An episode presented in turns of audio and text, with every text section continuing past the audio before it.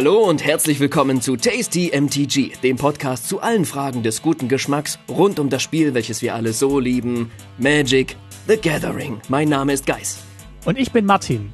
Heute schlagen wir das Regelwerk zum Dungeons Dragons Magic Crossover Set auf. Wir haben uns in der Taverne nochmal gründlich ausgeschlafen, beim Händler Verpflegung gekauft und fleißig unsere Skills trainiert. Magic's coming home und kehrt mit dem neuen Set zu seinen Wurzeln zurück. Ob auf dieser Reise altbackenes neu aufgewärmt wird oder alte Rezepte neu entdeckt werden, das besprechen wir jetzt in der Tasty MTG Set Review von Abenteuer in den Forgotten Realms. Los geht's! Moment, Moment, Moment, Moment. Das müssen wir schon richtig machen. Also, wenn du eine 1 bis 9 würfelst, dann geht's los. Okay. Wenn du aber eine 10 bis 19 würfelst, dann müssen wir nochmal neu anfangen und bei einer 20 endet die Folge sofort an dieser Stelle. Drei. Puh. Los geht's!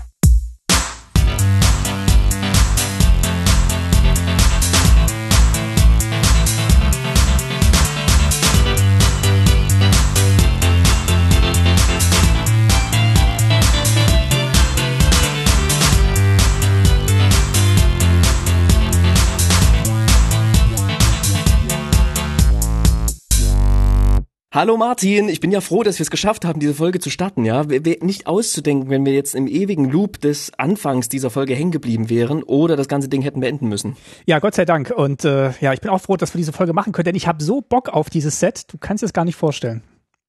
Mensch, äh, äh Magic und D&D merchen zusammen zu einem neuen, nie dagewesenen Ungeheuer von äh, Set. Und wir werden uns das mal ganz genau unter die Lupe nehmen, würde ich sagen. Genau, wir gucken uns wie immer die Welt an, die Story, die Mechanismen, erzählen ein bisschen Anekdoten äh, aus der Gründerzeit von Magic und verleihen wieder unsere Awards. Ich habe das Gefühl, es wird um Dungeons und und einige Drachen auch noch dazugehen. Das Gefühl habe ich auch. Doch jetzt erstmal Vorspeise, würde ich sagen. Äh, Hier mit? Ich habe schon was was Kühles vorbereitet und zwar so so ähm, Gallertwürfel zum Anpieksen. Ah, i, das ist eine Karte in dem Set, ne? Mhm.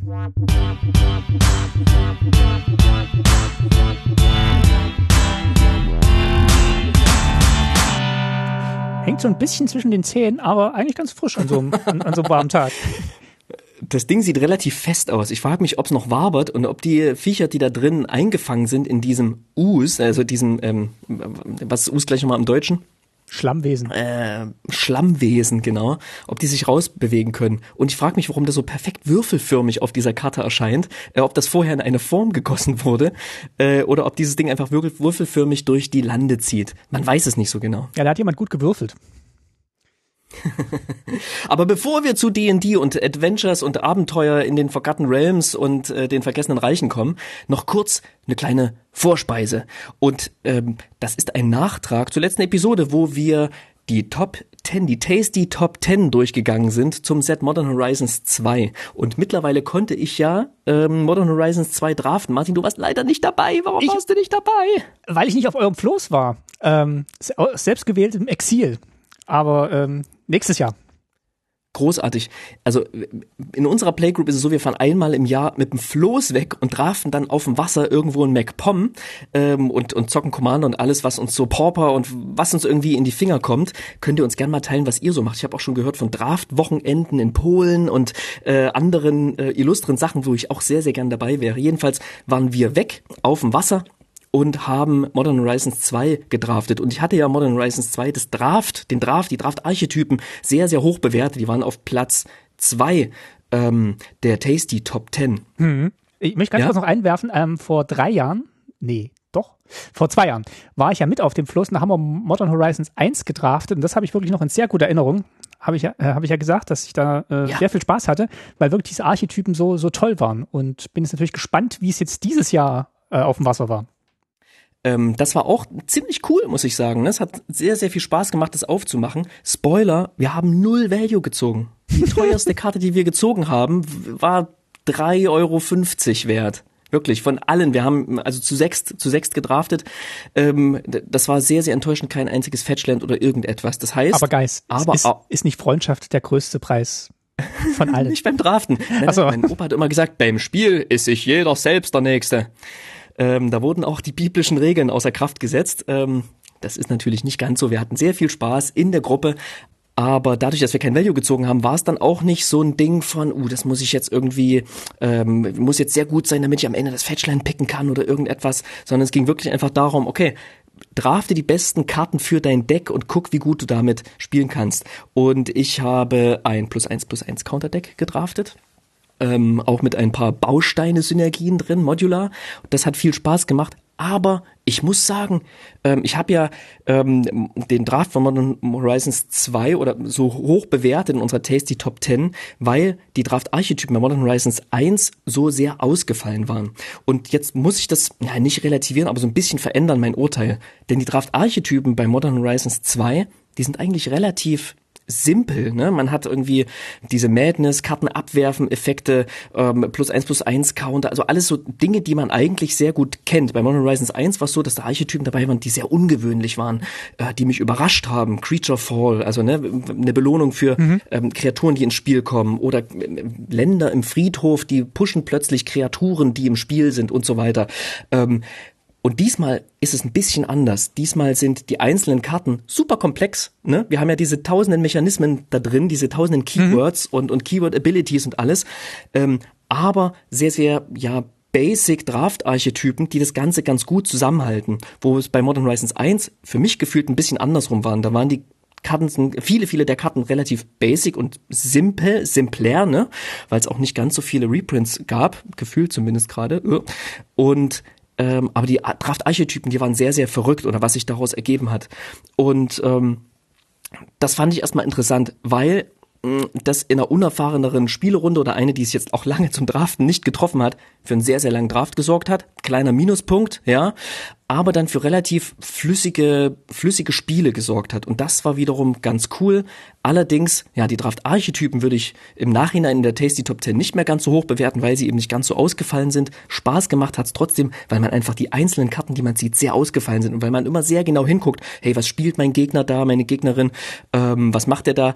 und das Token Sacrifice Deck, das Token, also Squirrels und Schwarz-Grün und Schwarz-Grün-Blau in Kombination, ähm, das fand ich ganz cool. Das hat mir auch sehr viel Spaß gemacht, dagegen zu spielen. Ähm, ja, das, das wollte ich noch mal kurz loswerden, einfach so als Nachtrag. Ähm, schildert uns gern eure Erfahrungen vom, vom Draft. Bitte teilt uns das ähm, gern auf Twitter unter tasty-mtg oder auf unserer Website könnt ihr unter der Episode einfach mal einen Kommentar hinterlassen. Würde mich wirklich interessieren, was habt ihr gedraftet?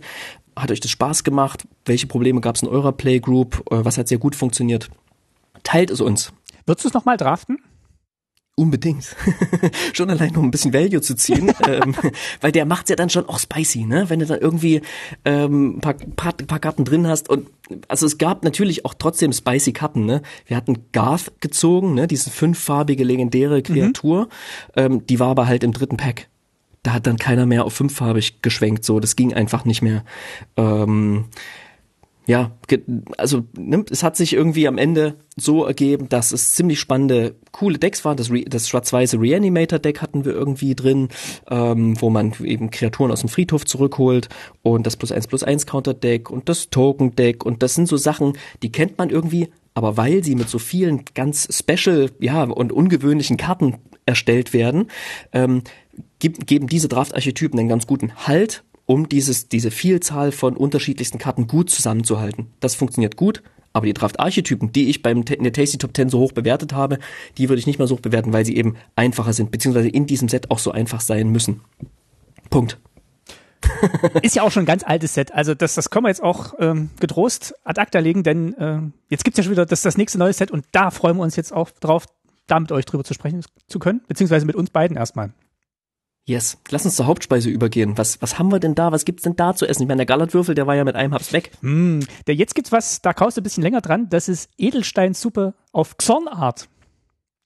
Mm.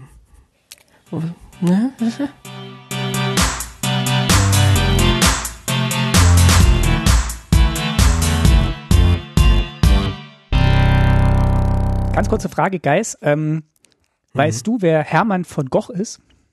Goch, also so wie Van Gogh. Nee, Hermann von Goch. G-O-C-H. Ja. so wie Koch, nur auf Sächsisch. Äh, nee, ich habe keine Ahnung. Den kennt heute keiner mehr. Deutscher Kleriker und Geschäftsmann aus Köln und äh, war Millionär aus Kaiserwert. ein sogenannter vergessener Reicher. So, kommen wir jetzt, aber, kommen wir jetzt aber zum Set. Oh, es ist, habe ich dir eigentlich gesagt, dass es mir sehr viel Spaß macht, mit diesen Podcast zu machen? Schön. Allein wegen der vielen schlechten Wortspiele. Ach, klasse. Nee, äh, großartig, schön. Nee, genau. Wir sind nämlich in den Forgotten Realms und sonst wird ja bei Wizards alles ins Deutsche übersetzt auf Gedeih und Verderb. Ja, aber hier nicht. Ja. Hier heißt das Set tatsächlich nee. Abenteuer in den Forgotten Realms und nur Warum? auf Arena heißt's äh, Vergessene Reiche. Und es gibt ja auch Vergessene Reiche, den, den Begriff im, im Deutschen. Äh, ja, ich hätte auch gut gefunden. Warum Forgotten, Forgotten Realms? Also ne, das ist irgendwie klar, die meisten wissen, was das heißt. Aber die, also ne, vergeht, warum nicht einfach das Ding übersetzen? Ist das so ein dastehender Begriff Forgotten Realms, dass man den irgendwie nicht anfassen darf? Also ich kenne den sowohl im Englischen als auch im Deutschen, aber äh, was jetzt hier dazu bewogen hat, den englischen Begriff durchzuziehen und Abenteuer mhm. zu übersetzen, keine Ahnung. Ja, das ist das D&D-Set, das Dungeons and Dragons Set und da wirst du uns gleich was dazu erzählen, was denn das eigentlich mit Magic zu tun hat und warum es da die Überschneidung gibt. Mhm. mhm. Davor aber wie immer ein bisschen Statistik haben wir uns ausgesucht. Zum fluckigen Einstieg. Zum fluffigen ein bisschen Einstieg. Statistik. Denn ähm, genau, ich, ich habe ein bisschen was vorbereitet oder eine Frage an dich. Ja. Ja, äh, als, letztes, als letztes Jahr mitraten für alle. Genau, als letztes Jahr ja gespoilert wurde, dass äh, was die Sets von 2021 sind, da gab es ja schon den Hinweis auf das D&D-Set und mhm. als wir nach Sendika gekommen sind, da gab es halt die Party-Mechanik oder den Party-Mechanismus, mhm. den Party-Mechanismus. Genau. und ähm, da hat man ja schon gesehen, ah, okay, das sind so Kreaturentypen, die hier wichtig werden, die ja auch im Dungeons and Dragons, im Rollenspielumfeld eine gewisse Relevanz mhm. haben. Also genauer gesagt, Räuber, Zauberer, Krieger, Kleriker. Mhm. Und meine Frage jetzt an dich, wer jetzt ähm, so rein gefühlsmäßig, was du jetzt von dem Set kennst, was du vielleicht auch noch von Sendika erinnerst, wo würdest mhm. du sagen, waren denn mehr Räuber, Zauberer, Krieger und Kleriker drin in dem Dungeons and Dragons Set jetzt oder in Sendika? Na, in dem Set, wo die wo der Partymechanismus drin war, oder? Ja. Also in Sendika Rising. Und zu einem ganz krassen Anteil. Also ich hab's, ich hab's rausgesucht. Ähm, es waren zum Beispiel neun Räuber drin. Äh, es sind neun Räuber sind jetzt in Adventures ja. äh, Forgotten Realms und 26 waren in Sendika. Sieben Zauberer ja. sind es jetzt, 24 waren es in Sendika. Sieben Krieger, 29 in Sendika und sechs Kleriker und 25 in äh, Sendika. Ja, ja, wir haben ja immer so die Abenteurergruppe in den Illustrationen abgebildet, ne? Ja. Und da sieht man ja, da ist so ein Drache dabei, so eine, oder eine Drachin in Rüstung mhm. ähm, und so ein paar Menschen, menschlich aussehende Figuren. Aber ja, wir haben den Partymechanismus hier nicht drin. Deshalb hat's das natürlich jetzt nicht zwingend gebraucht, aber ich habe auch, ich habe, das fiel mir jetzt so leicht, weil ich natürlich auch geguckt habe im Vergleich zu Sendika Rising, ob die hier in irgendeiner Form vertreten sind wieder, diese Gruppen. Aber hat mich dann doch erstaunt, weil das verbindet man ja, oder hat man damals auch direkt schon projiziert auf Dungeons and Dragons und ähm, ja, jetzt, jetzt, wo man eigentlich die Party gründet und mhm. jetzt in den Dungeon ziehen könnte mit der Party, äh, gibt es eigentlich noch ganz vereinzelt Partymitglieder aus diesen vier Gruppen. Also es gibt natürlich noch andere Gruppen und es gibt wieder neue Kreaturentypen, äh, kommen wir später auch noch drauf. Aber das fand ich mal so ganz interessant, wie, wie dann do doch die Verbindung hergestellt wird zwischen äh, älteren und neuen Sets, wie dann vielleicht auch so ein, so ein wohliges Gefühl mittransportiert wird über das Magic-Jahr und man dann mhm. auch schon weiß, ah, jetzt kommen wir endlich in das Dungeons Dragons Set und hat noch so im Hinterkopf, wir sind ja schon eingestimmt worden durch den Party-Mechanismus. Das fand ich an der Statistik ganz interessant. Ja. Aber, aber du hast ja, auch was rausgesucht.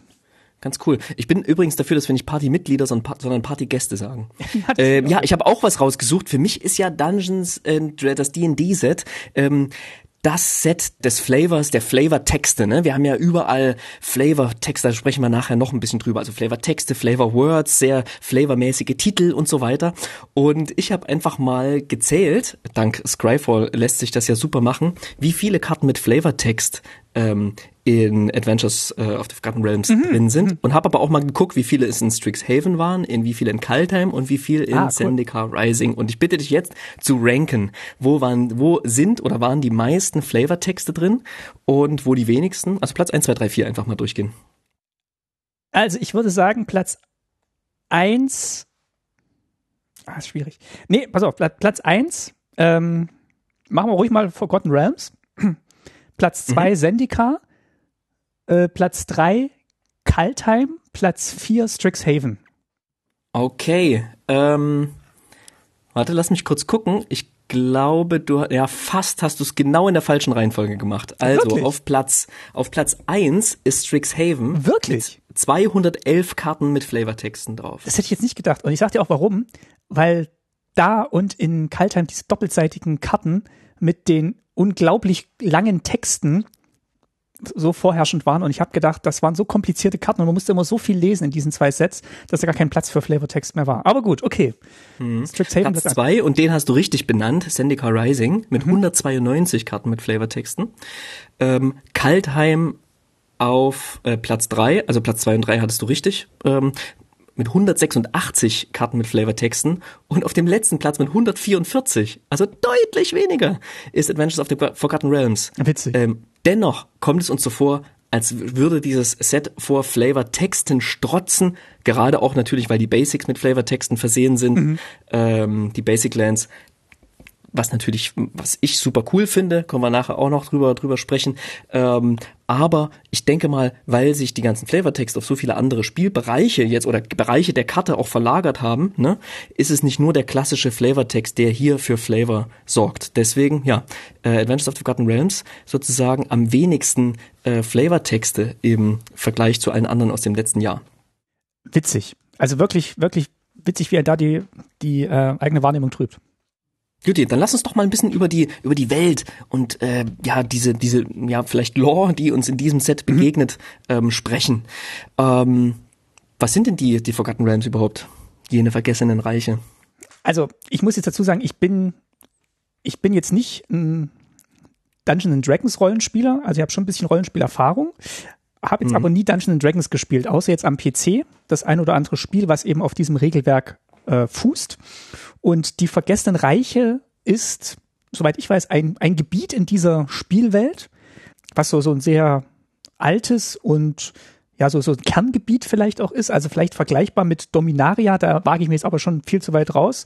Das ist so meine, meine Vorstellung von den Vergessenen Reichen. Also irgendwie, ja, so, so High Fantasy, klassisches, klassisches Rollenspiel, Fantasyland.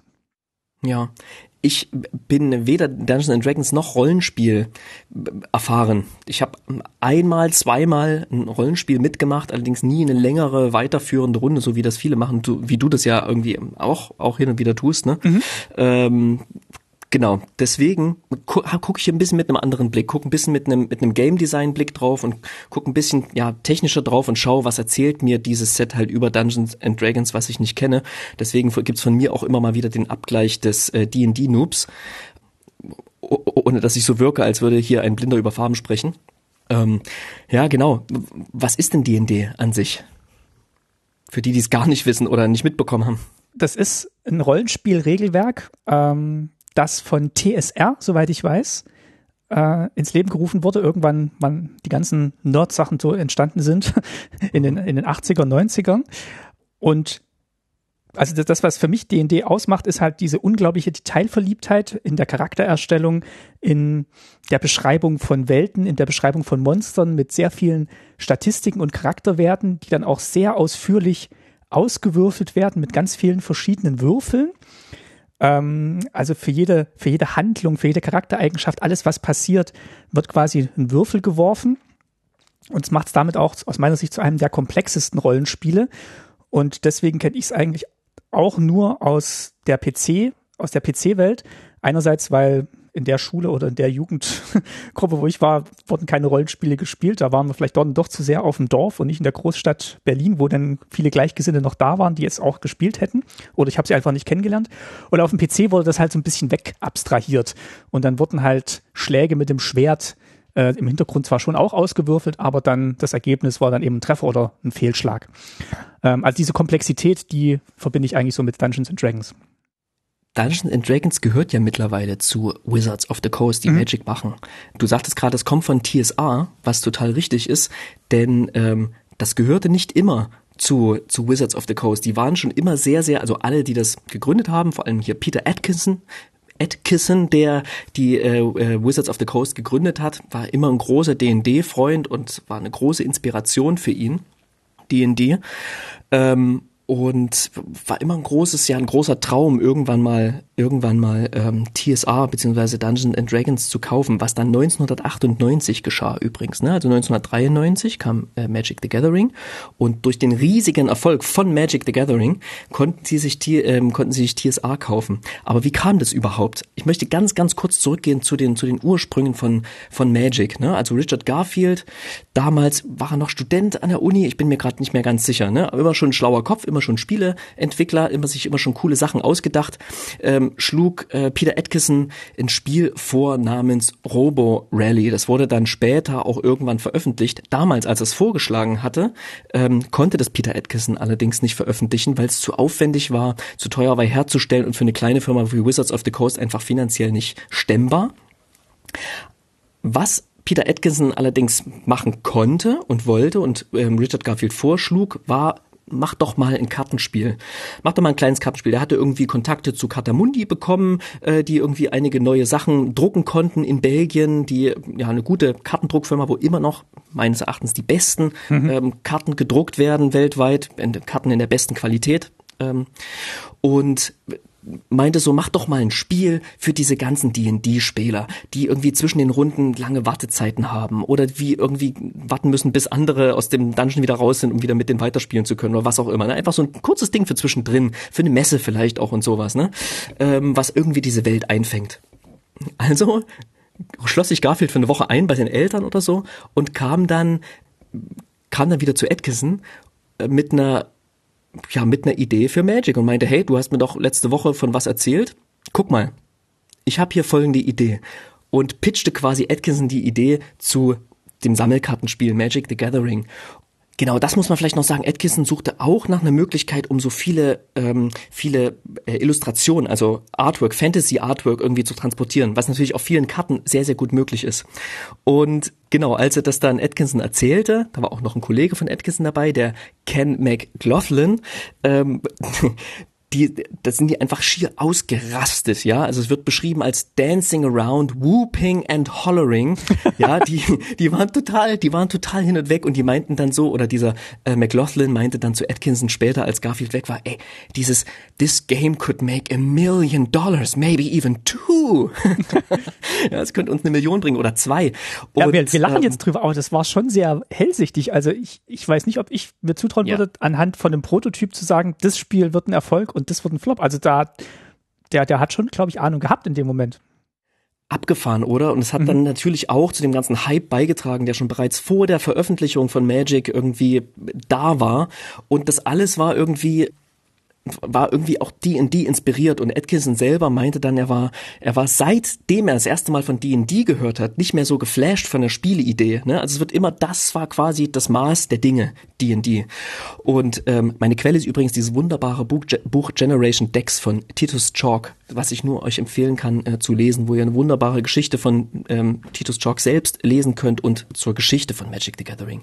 Also Magic war schon immer irgendwie D&D und hat immer sich daraus bedient. Und wenn man Alpha, das erste Set, sieht, dann kann man irgendwie ne, von dieser ja lose zusammengewürfelten Fantasy-Welt, kann man schon ganz viele Bezüge auch zu Adventures of the Forgotten Realms herstellen. Ich glaube, Mark Rosewater erzählt ja auch regelmäßig in seinem Podcast, dass ein Set auch, ähm, also eine Erweiterung, die sie dann irgendwie schnell zusammenzimmern mussten nach dem großen Erfolg, auch auf den Charakteren, die sie aus ihren D&D-Gruppen kannten, basiert. Ich glaube, es war Legends, ne? Äh, dass sie mhm. da einfach Charaktere verwendet haben, die sie wöchentlich gesehen haben, wenn sie Dungeons Dragons gespielt haben. Also da gab es schon auch ähm, eine Zielgruppenüberschneidung zwischen diesen beiden Spielen, die ja äh, geplant und dann auch so funktioniert hat. Mhm.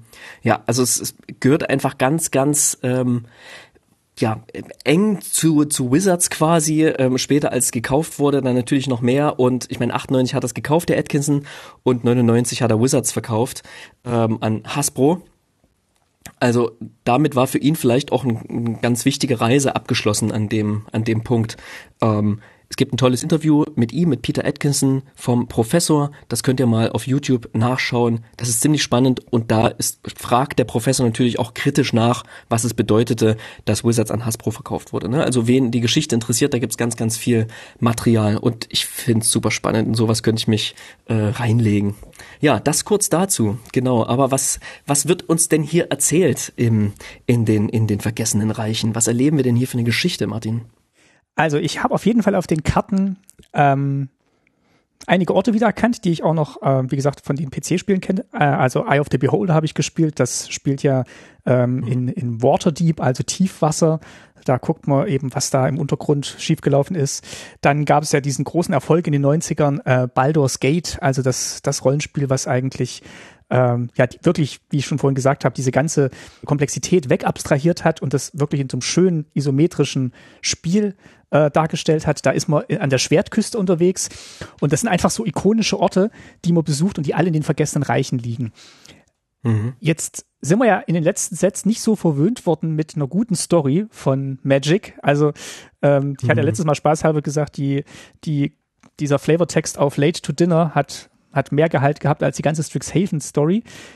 Und dieses Mal wird auf eine Story ganz verzichtet, sondern man gibt quasi den Spielern und den Fans ein Abenteuer zum Spielen, das in diesen vergessenen Reichen oder in dieser Welt, in der sich auch das Magic Set abspielt. Und da kann man sich das runterladen, Woche für Woche, und dann quasi mit mhm.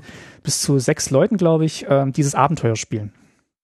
Ich glaube, es sind sogar drei Abenteuer, die man kombinieren kann, ah, ja. die man in mhm. seine eigene D&D-Gruppe äh, einpflegen kann und äh, ja, wo die Protagonisten auch nicht so also die sind schon definiert, aber jetzt nicht so klar wie die Planeswalker, äh, die Gatewatch, die uns irgendwie durch die einzelnen Episoden führt oder so, sondern das soll auch irgendwie, ja, das soll man gut in sein eigenes Rollenspiel integrieren können. Viele haben ja wirklich auch Charaktere, die sie über Jahre hin gepflegt und aufgelevelt und mit guter Rüstung ausgestattet haben und da macht es natürlich umso mehr Spaß, wenn man die dann in so ein neues Abenteuer mitnehmen kann und das merke ich jetzt auch schon, wo ich noch nicht so viele Rollenspiele gespielt habe. Die Charaktere wachsen einem schon so ein bisschen ans Herz mit ihren Eigenheiten und Besonderheiten. Und wenn es dann mal ein neues Setting geht, dann kann man den Charakter nicht mitnehmen, sondern muss ich einen neuen machen. Und dann, mhm. dann lässt man den auch ungern erstmal so liegen und hat dann dieses leere Charakterblatt vor sich. Deswegen verstehe ich das schon, dass man da eine Möglichkeit gesucht hat, wie man seine Charaktere damit reinbringen kann. Mhm. Und dennoch hätte ich mir irgendwie mehr roten Faden gewünscht mhm, ja. in, in Forgotten Realms. Klar, ne? Es ist irgendwie ähm, ein Spiel zum Spiel. Ich meine, lass uns gleich erstmal noch über die Mechanismen sprechen ja. und gucken, wie flavorvoll die sind, denn das ist irgendwie, das knüpft sehr, sehr direkt an. Aber schon mal Spoiler, mir überraschenderweise ist es mir zu wenig Story. Auch wenn ich bisher nie der riesen Story-Fan war, merke ich jetzt, wo das ja weniger da ist, ein bisschen fehlt, dass es mir tatsächlich fehlt und dass ich tatsächlich so ein bisschen die Story Spotlight Karten hier und da ähm, ganz cool fand, mich da auch schon ein bisschen dran gewöhnt habe und die ja vermisse.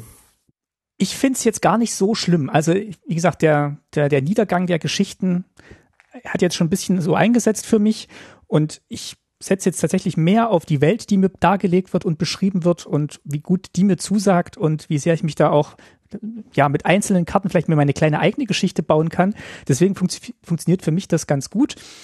Ja, der Höhepunkt war sicher diese fünf Jahre Bolas-Geschichte und ja, ich, ich fände es jetzt nicht schlimm, wenn sie jetzt tatsächlich mehr Fokus auf die Welt legen und die Geschichten, die ja bislang wirklich nicht so dolle waren, ähm, erstmal hinten anstellen. Mhm. Vielleicht muss man auch noch mal so ein bisschen unsere Denke, die wir haben, noch mal kurz erklären, dass wir so ein bisschen aufgliedern in zum einen die Welt, das mhm. Worldbuilding, ja, das sind natürlich so die, die Szenerie, die man sieht, die Menschen, die oder die Kreaturen, die sich durch diese Szenerie bewegen, äh, das Leben, was da stattfindet, die Artefakte, die darum liegen. Ähm, dann gibt es die Lore, die Geschichte, die darin erzählt, die spielt, ähm, was meistens eben die Planeswalker sind, die feststellen, dass sie sparken und dann plötzlich zu anderen Planes flickern, sowas, ähm, was auch immer, ja. Und dann gibt's irgendwie noch den Flavor, was für uns ja irgendwie die Verknüpfung von diesen Sachen mit den Mechanismen ist. Also zu guckt, okay, wie, wie gehaltvoll, wie, wie viel Geschichte steckt in den einzelnen Mechanismen drin. Und damit wir dieses Puzzlestück auch noch haben und dann überlegen können, ja, was womöglich fehlt, lass uns doch kurz über die Mechanismen äh, sprechen. Mhm und die einmal so ein bisschen einmal aufzählen und gucken, okay, wie stark welcher Mechanismus tatsächlich auch zu dieser Welt passt und äh, welche Welt uns die, also was die Mechanismen uns quasi an Welt erzählen. Also, das Set heißt Dungeons and Dragons und ein großes, ein großer Mechanismus sind natürlich diese Dungeons im deutschen Gewölbe. Das ist ein neuer Kartentyp und ich glaube, der ist so ein bisschen inspiriert von dem Erfolg von Sagas, weil es quasi so eine Saga zum selber spielen, so, so kommt es mir ein bisschen vor. Ähm, mhm. Es ist ein ganz toller Flavor, also es gibt Karten, die einen dazu auffordern, ins Gewölbe zu gehen oder die eine ausgelöste Fähigkeit haben, dass man ins Gewölbe geht. Und was passiert ist, wenn man ins Gewölbe geht? Man nimmt sich einen von drei Dungeons, die im Pre-Release-Pack, glaube ich, mit dabei sind. Und mhm. äh, die hat man auch immer zur Verfügung, ob man es jetzt gedraftet hat oder nicht. Also man muss die nicht draften. Das sind wie Tokens, die man zur Verfügung hat.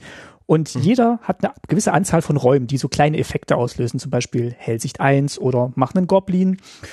Oder jeder verliert ein Leben.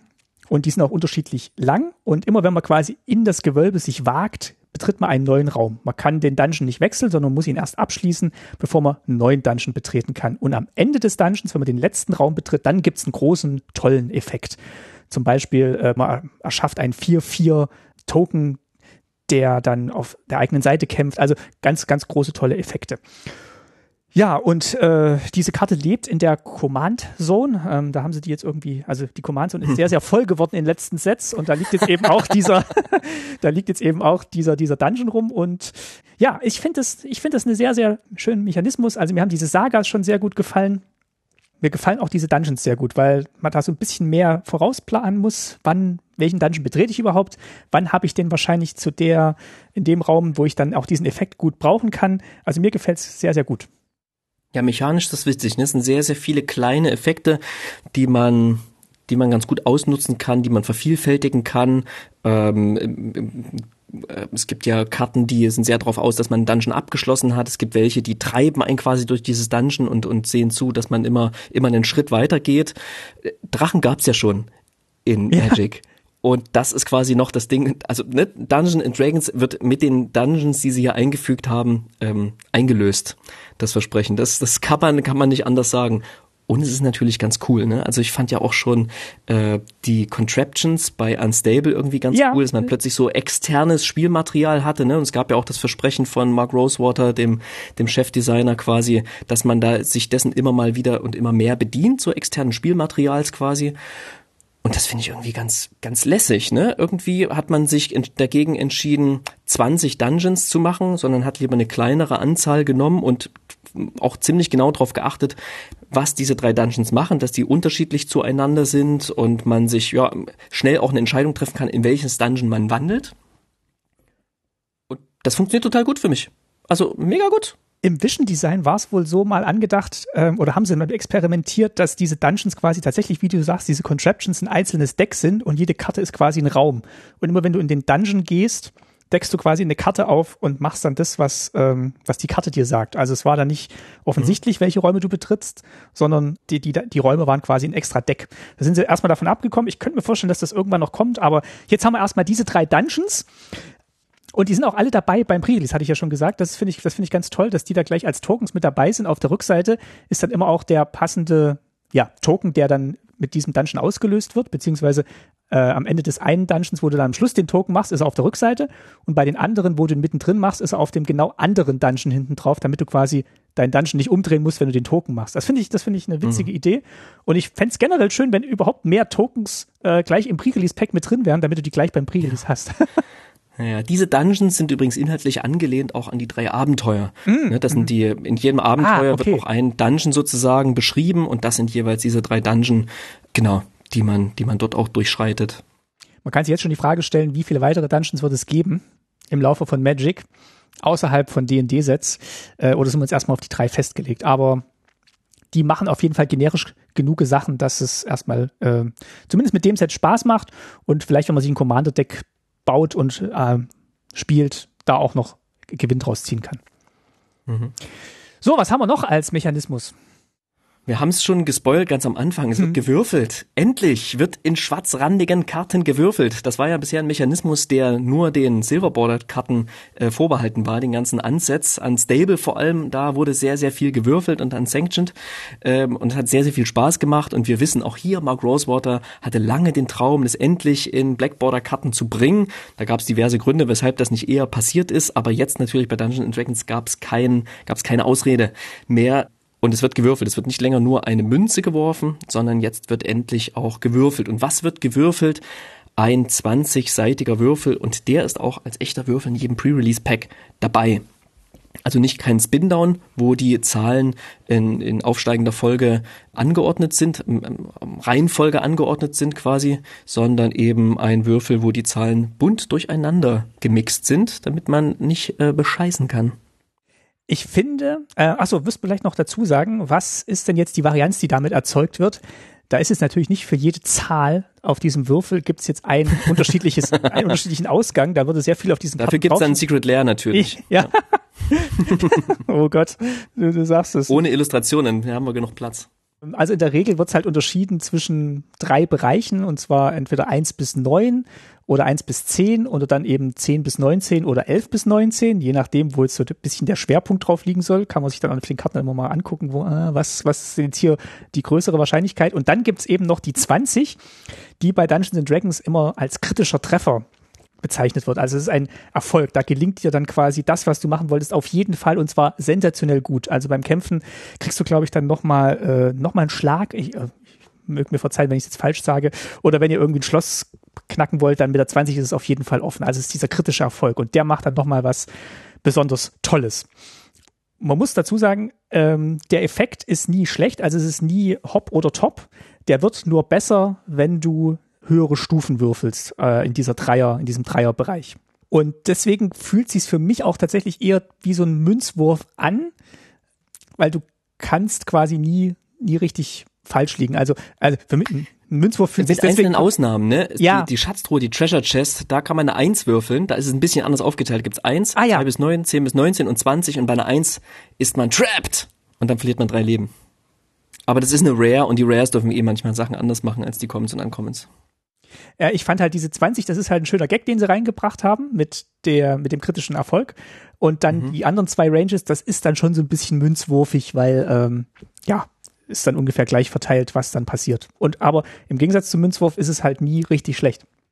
Ja, äh, kurz zum Thema Zufall, ne, und Würfel werfen es ist ja so, dass der Garfield ein ganz, ganz toller Game Designer ist und der sagt, das ist so ein bisschen seine, seine Theorie, die er immer wieder sehr mit tollen Spielen ähm, untermauert, dass ein sehr gutes Spiel für ihn ist, eines, welches einen sehr hohen strategischen Anteil hat, wie zum Beispiel Magic the Gathering, wo man sich ähm, ja mit sehr viel Strategie ein gutes Deck zusammenbauen muss oder im Spiel irgendwie auch sehr viel ähm, sehr gut Strategie, Strate, strategisieren muss, ne, sagt man, genau. Mhm, mhm. ähm, und ein Spiel, was halt einen hohen Anteil an Zufall hat. Eben wie bei Magic, wo man alle Karten mischen muss und dann ja Glück haben muss, dass man zum Beispiel genügend Länder zieht, die man ins Spiel bringen kann und so weiter. Ähm, aber eben auch ein Zufall, mit dem man kalkulieren muss wiederum. Poker ist zum Beispiel auch ein Spiel mit einem hohen Strate Anteil an Strategie und einem hohen Anteil an Glück. Und das ist etwas, was er sagt, das macht ein richtig gutes Spiel aus. Und mit diesem Würfelwurf kommt das hier wieder rein. Also ich kann quasi als ähm, total unbefangener Neuling eine einen guten Würfelwurf haben und plötzlich das Maximum an Value mhm. aus einem aus dem Spielwert aus einer Karte rausziehen, ähm, ja genau oder eben oder eben nicht. Und das finde ich ganz cool, denn das hat ja, da, damit reist man wieder so ein bisschen zurück, ne, auch zu den Ursprüngen des Spiels, zu dem, was, was Richard Garfield da eingearbeitet hat, denn das war etwas, was ihm sehr, sehr, sehr wichtig war und was meines Erachtens Magic in den letzten Jahren ja immer wieder und sehr, also ja, immer stärker auch verlassen hat, ne? dass man sich sehr, sehr stark auf die strategisch denkenden Spieler konzentriert hat und den, den Zufall so ein bisschen außer Acht gelassen hat. Ne? Also so Coinflip-Sachen und sowas, das ist immer mal als Gag drin, aber wirklich gut ist das eigentlich nie. Das hat sich in letzter Zeit verändert, ne? Mit, mit den ganzen, mit dem neuen Krag beispielsweise, der rausgekommen ist in Commander Legends und so, gibt's wieder mehr Möglichkeiten, damit auch zu spielen. Und jetzt finde ich es, indem man Würfel mit reinge reingeholt hat und damit auch diesen neuen Spielmechanismus ja irgendwie aufgemacht hat für das Spiel, ist das da und es kommt nicht von ungefähr. Ja, es kommt von dem großen Vorbild Dungeons and Dragons und ist zu Magic gekommen, so wie Magic mal von Dungeons and Dragons ähm, ganz stark beeinflusst war. Das finde ich ganz cool und ist eins dieser ja vergessenen vergessenen Dinge, die man damals irgendwie nicht gemacht hat, ne? dass man Würfel geworfen. Hätte man, wäre auch etwas gewesen, was sehr, sehr gut, was ich mir sehr, sehr gut in Alpha hätte vorstellen können, in der ersten Edition der Magic-Karten. Witzig ist auch noch in dem Commander-Deck, was jetzt zu dem Set rauskommt, werden auch noch andere Würfel geworfen. Also da wird noch ein D8 oder ein D4 geworfen oder ein D10. Ah. Ähm, genau, also da bringen sie noch mehr Würfel von Dungeons Dragons rüber. Mm. Ja, das, das Hammer als Mechanismus. Klasse. Klasse. Super. Ja. Ach so. Ah ja, klasse, klasse, stimmt. Ist ja auch ein Mechanismus. Äh, ja. Klasse, beziehungsweise Class. Ähm, ist auch eine Karte. Auf Englisch. Mit, genau, ist Klaas. Nicht der deutsche Männername. Ja, Joko und Klaas. Ähm, ist auch ein neuer Kartentyp, beziehungsweise ist eine Verzauberung mit dem neuen Untertyp Klaas. Auch da ist jetzt äh, die Saga nicht weit weg. Also die hatten einfach ganz viele hochkantige Illustrationen noch übrig und haben jetzt einfach nochmal einen neuen Typ äh, sich ausgedacht. Das ist jetzt die Klasse. Und ähm, da müssen wir vielleicht auch nochmal ganz kurz auf Dungeons Dragons gucken. Da gibt's ja das Konzept der Klasse und der, der Rasse, was ein schwieriger Begriff ist. Und da kann ich auch gleich dazu sagen, ich habe mal ein bisschen recherchiert, weil das ist mir auch mal so ein bisschen aufgestoßen. Also die Klasse ist quasi der Beruf und äh, die Rasse ist quasi der der Typ der Kreatur. Und das hat ja Magic dann auch so ein bisschen reingebracht. Also es gibt dann zum Beispiel einen Elf-Kleriker. Dann wäre Kleriker mhm. wäre die Klasse und Elf wäre mhm. die, in Anführungszeichen, Rasse. Und von diesem Begriff der Rasse will jetzt Wizards auch so ein bisschen weg. Ich habe da einen Artikel gefunden, den verlinken wir auch. Sie sagen in diesem Artikel eben auch, dass ja sie einfach auch Kreaturentypen wie Orks oder Goblins auch eine weitere weitere Spannbreite an Möglichkeiten der Entwicklung geben wollen und dann eher sowas auf wie, wie sind die Kreaturen aufgewachsen, wo kommen sie her, was haben sie erlebt, also diese ganze eigene Erfahrung und diese Prägung und kulturelle Prägung so ein bisschen mit reinnehmen und nicht so, du bist jetzt als Ork mhm. geboren, du kannst nur mit mhm. einem äh, mit einem Morgenstern auf andere losgehen. Also das vielleicht so als kleinen Nebenaspekt, ähm, wie sie vielleicht von diesem Konzept ein bisschen wegkommen wollen. Und ich finde es deswegen auch schön, dass wir hier Klassen als neuen Typ haben und nicht nicht Rassen. Das hätte ich sehr befremdlich gefunden. So, was sind jetzt Klassen? Das sind Verzauberungen, die ins Spiel kommen und so wie du deinen Beruf in Dungeons Dragons äh, verbessern kannst, indem du trainierst und dann eben hochlevelst, kannst du auch hier die Klasse hochleveln. Das heißt, die Klassen haben in der Regel fünf Fähigkeiten, davon sind äh, drei äh, ausgelöste Fähigkeiten und zwei aktivierte. Das heißt, die ausgelösten Fähigkeiten passieren äh, einmal, wenn die Klasse ins Spiel kommt und wenn sie einen neuen Level erreichen. Und den neuen Level, den kannst du selber steuern. Das ist das, die aktivierten Fähigkeiten. Da zahlst du einen bestimmten Mana-Betrag und dann geht die Klasse auf den nächsthöheren Level. Sie behält alle Fähigkeiten der unteren Level. Du kannst aber nur nach oben gehen und wenn das äh, Ziel erreicht ist, dann geht's auch nicht mehr höher. Du kannst nicht mehrmals auslösen. Und sie bleibt auch im Spiel und verschwindet nicht wie eine Saga zum Beispiel. Und so kannst du eben Effekte, die für deine Kreaturentypen oder dein Deck besonders gut sind, eben steigern und dann eben Boni draus ziehen. Ja, also finde ich ein schönes Konzept, habe ich auch schon eins von meinen Standarddecks eingebaut auf Arena, macht Spaß, sind auch schön günstig, finde ich. Also kann man gleich am Anfang spielen und dann nach und nach hochleveln, so wie es gedacht ist. Also ich finde es ich find's eine schön, schöne Idee. Und erneut wird sehr klar, dass Wizards die Saga sehr, sehr gut findet. Ja, die, die sehen glaube. einfach genauso aus und haben einfach nochmal ja. das ganze Ding nochmal anders geworbt, ne? So wie die, so wie die Gewölbe ja auch in gewisser Weise das schon sind. Ja, ist, ähm, ist schön. Also ich find's, ich, ich find's nett. Also es trägt zu diesem Rollenspiel-Flavor bei. Ja, auf jeden Fall, definitiv. Ähm, dann kommen wir zum, ja, es ist, weiß nicht, ob man es Mechanismus nennen kann, ähm, aber ein Bestandteil der Karte, der mir extrem gut gefällt. Und zwar sind das die Flavor Words, die mit Geschichtenelementen übersetzt wurden. Ich würde es gern einfach Flavor Words oder Flavor Worte bezeichnen. Das trifft es irgendwie am, am besten. Und zwar, ja, sind das, sind das, ja, Worte, die ich meine, so wie ähm, Keyworded Abilities, also einfach, wir haben bestimmte Fähigkeiten und die, mit denen ist ein Keyword hinzugefügt, wie wir das zum Beispiel von Delirium kennen, beispielsweise, ja. Ähm, denen werden flavorvolle Namen gegeben und die ziehen sich dann immer wieder durch. Die kann man wiedererkennen und dann sieht man schon, ah, okay, bei Delirium beispielsweise, wenn ich vier oder mehr Karten im Friedhof, unterschiedliche Kreaturen, äh, Kartentypen im Friedhof habe, dann wird etwas ausgelöst. Und hier ist es so, dass quasi ganz, ganz viele Sachen einfach ein Flavorwort hinzugefügt bekommen haben. Genau, die machen ähm, jetzt nichts, also wie zum Beispiel, also beim nee. Beispiel Delirium macht erstmal nichts, Flying macht was. Nee. Also Flying macht quasi, das dass die Kreatur genau. nur von fliegenden oder mit Reach-Kreaturen geblockt werden kann. Delirium sagt erstmal nichts, sondern du musst weiterlesen, um zu gucken, was dann passiert. Genau, und im Unterschied zu Delirium, was sich ja durch ein ganzes Set beispielsweise hindurchgezogen hat, ja, und immer wieder in ähnlicher Weise aufgetaucht ist, haben wir hier einfach bei ganz vielen Karten überall unterschiedliche von diesen, von diesen Flavor-Wörtern, äh, Flavor-Words drin, die nichts anderes tun, als der Mechanismus, der danach beschrieben wird, ja, um den, so wie der Flavor das im besten Falle macht, leichter verständlich zu machen, bisschen zugänglicher, äh, das ganze Ding mit ein bisschen Geschichte zu versehen und die Karte an sich, die kleine Geschichte, die die Karte insgesamt erzählt, einfach noch ein bisschen dichter zu machen.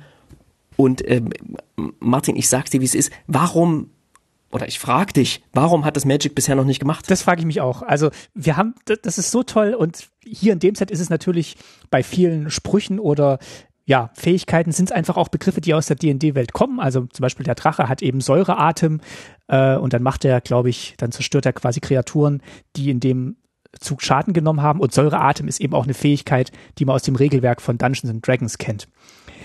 Das, das muss aber nicht so sein. Also ich finde auch diese, diese Karten, du, ähm, wo dann draufsteht, ihr, ihr kommt an einen Fluss, was wollt ihr machen?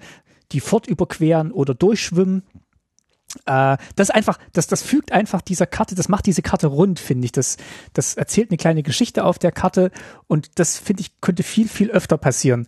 Gerade auf so Karten, die, die, wie ich finde, so klassische Sideboard-Karten sind, die ja auch eine Wandlung durchgemacht haben, seitdem ich Magic spiele. Am Anfang waren die total situationsabhängig, also zerstöre eine Kreatur mit Flugfähigkeit wenn du die im Sideboard hast, ist wahrscheinlich besser, als wenn du sie im Main Deck hast. Dann waren die so ein bisschen modaler, also zum, zum Beispiel zerstöre ein Artefakt oder zerstöre eine mhm. Kreatur.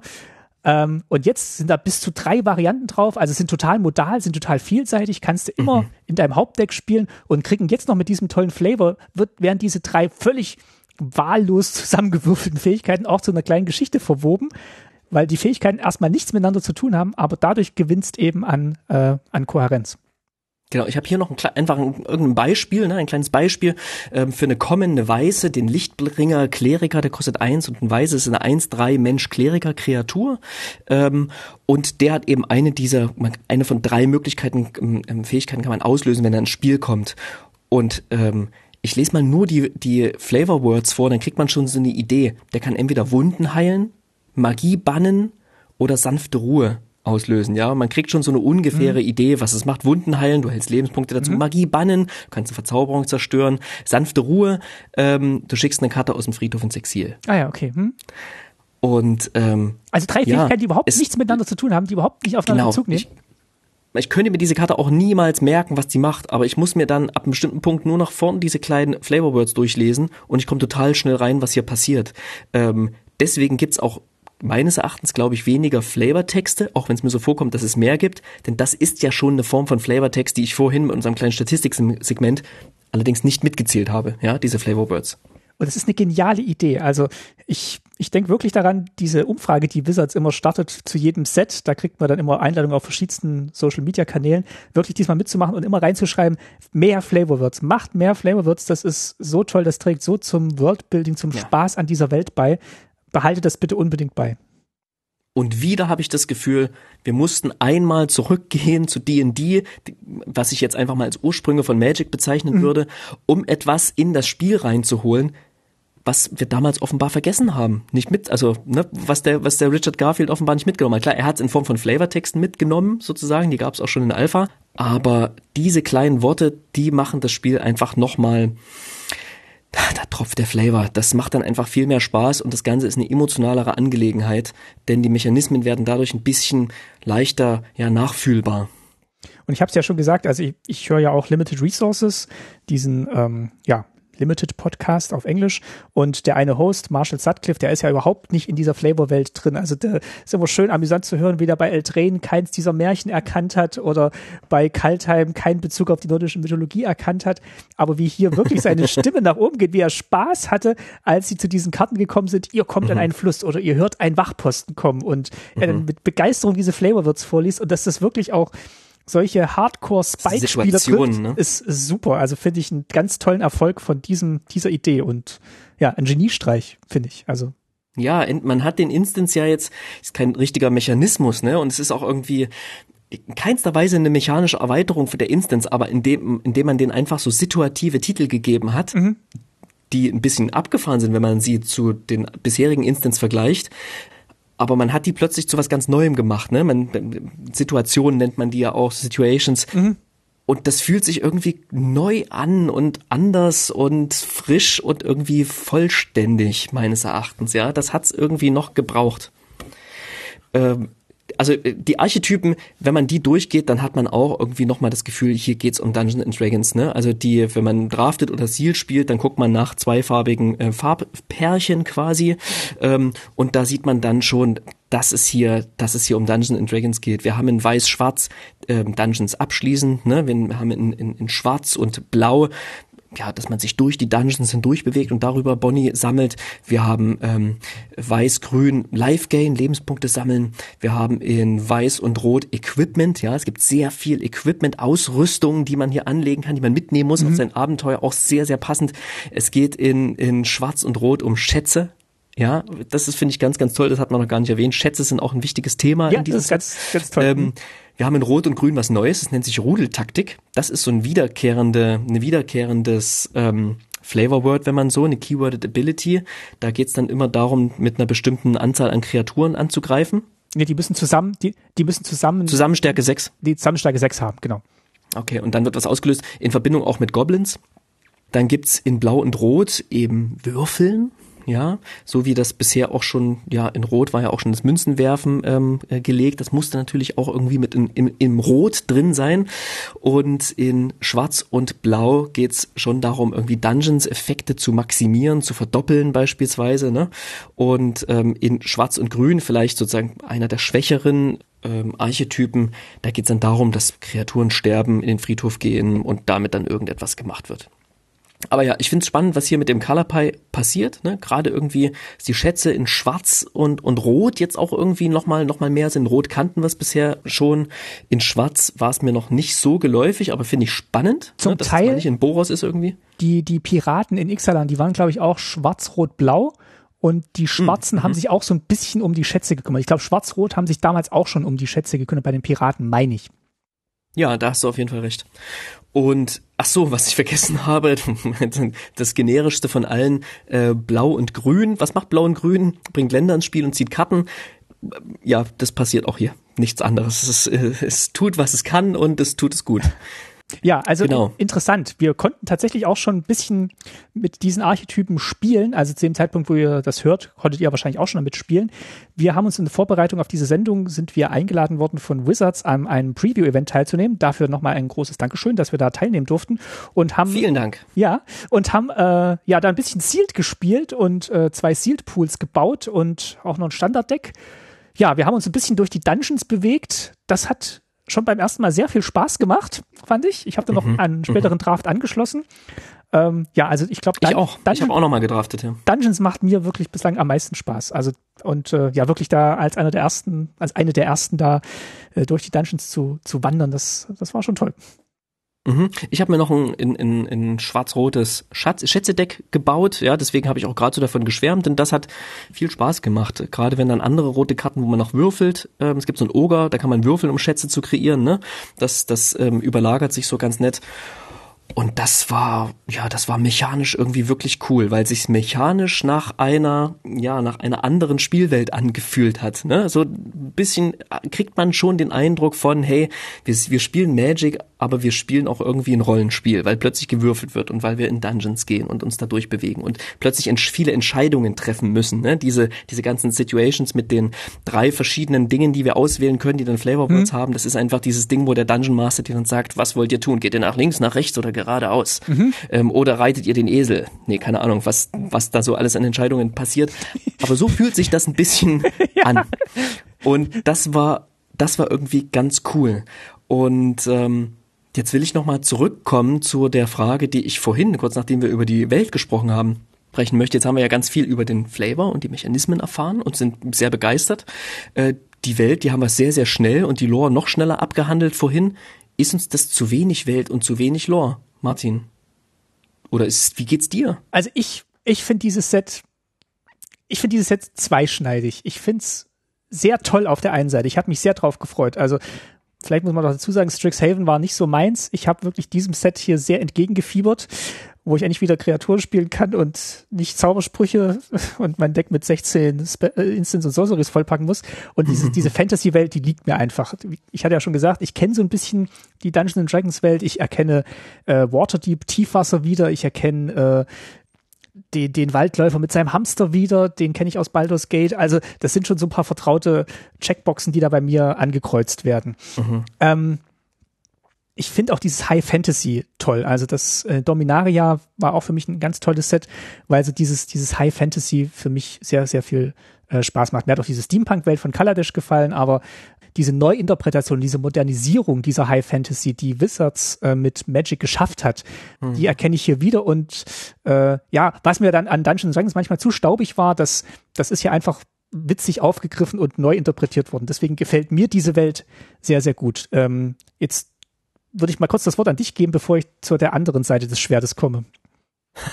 okay, ähm, ich finde es ein bisschen, die Welt ein bisschen mau. Einfach weil du sagst, für dich ist es vertraut und für mich wirkt es generisch. Also ich habe irgendwie jetzt keine nicht die positivsten Worte leider. Ich will hier gar nicht abhaten. Ne? Es ist was, was auf der einen Seite sehr, sehr gut funktioniert vom Flavor her, aber die Welt ist irgendwie ein, ein Spiel. Ne? Also wir bewegen uns irgendwie nicht in ein, auf ein Plane und da findet was statt und dort müssen wir was lösen so, sondern wir bewegen uns irgendwie mittels eines Spiels in ein anderes Spiel. Und da ist, das ist mir von der Welt her und von der Geschichte her so ein bisschen zu, ein bisschen zu, zu Meta. Ne? Also im Grunde erinnert es mich sehr an, wie ich schon sagte, an Alpha und an Beta. So, wir haben mhm. ein paar coole Artefakte, die kennt man so aus dieser High-Fantasy-Welt und wir haben ein paar ähm, coole Kreaturen und die kennt man aus der High-Fantasy-Welt und wir haben Drachen. By the way, die Drachen finde ich mega nice. Gerade diese alternativen Artworks und so, wirklich richtig cool gelungen.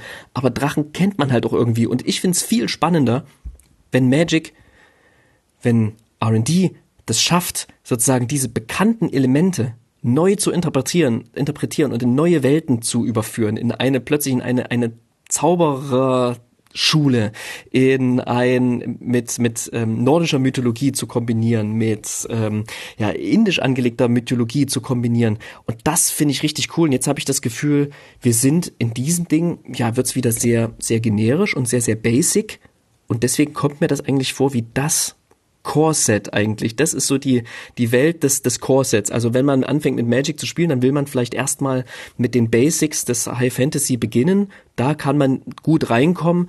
Aber für die SpielerInnen, die schon ein bisschen dabei sind, habe ich das Gefühl, und so geht es mir, da lächzt es, es mir nach ein bisschen, ja, ein bisschen was Ausgefallenerem. Also das ist ja auf dem auf dem Sendeplatz des Core-Sets ist das ja jetzt erschienen. Ähm, ich glaube, dass den, den, den Zweck soll es auch erfüllen, dass es eben neue Spieler reinbringt und man hat dieses mhm. Jahr eben dieses Crossover gewählt mit Dungeons and Dragons und da wären wir auch schon bei meinem, bei meiner Zweischneidigkeit.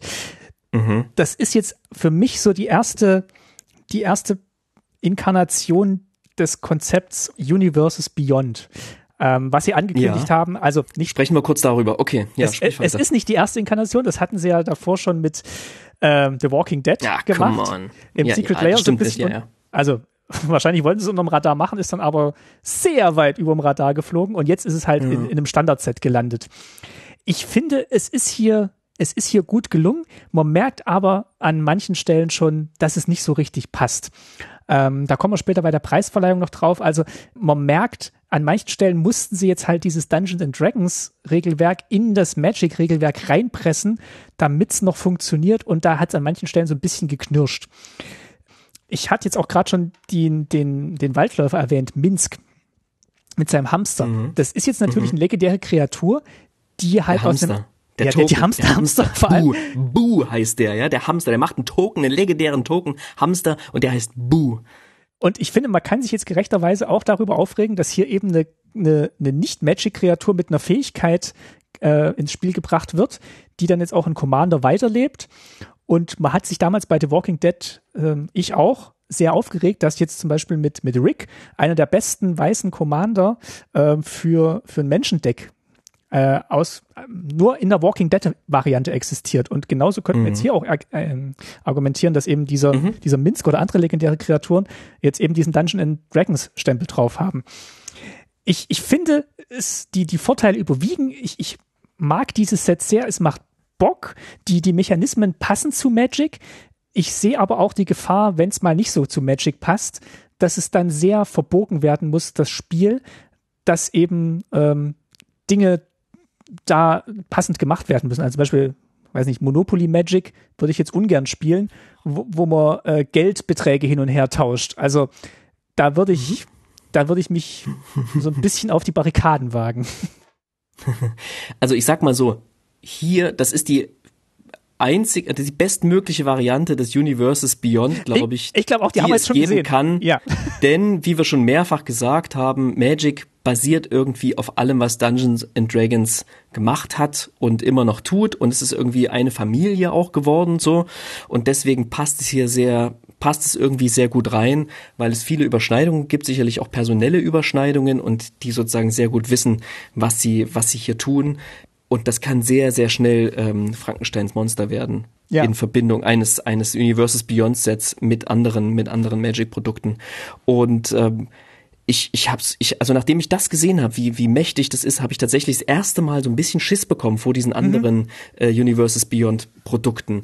Tatsächlich, weil ich gesehen habe, dass es mich schon hier an der ein oder anderen Stelle irgendwie stört, ne? dass man irgendwie nicht in eine, in eine, in eine ja, die Welt ist hier keine, keine Geschichte oder die hat wenig Geschichte, wenn man so will, sondern die Welt ist ein Spiel. Und wenn die Welt eine, eine Comicserie plötzlich ist, ja, oder die Welt mhm. plötzlich, keine Ahnung, Warhammer 40k oder Warhammer ja, irgendwas ist, das wird ja ähm, dann habe ich richtig Angst, dass sie vergessen, das zu tun, was Magic sehr, sehr gut kann, nämlich Dinge neu erzählen, Dinge, Dinge irgendwie anders erzählen, als man sie kennt und ähm, neu, ja.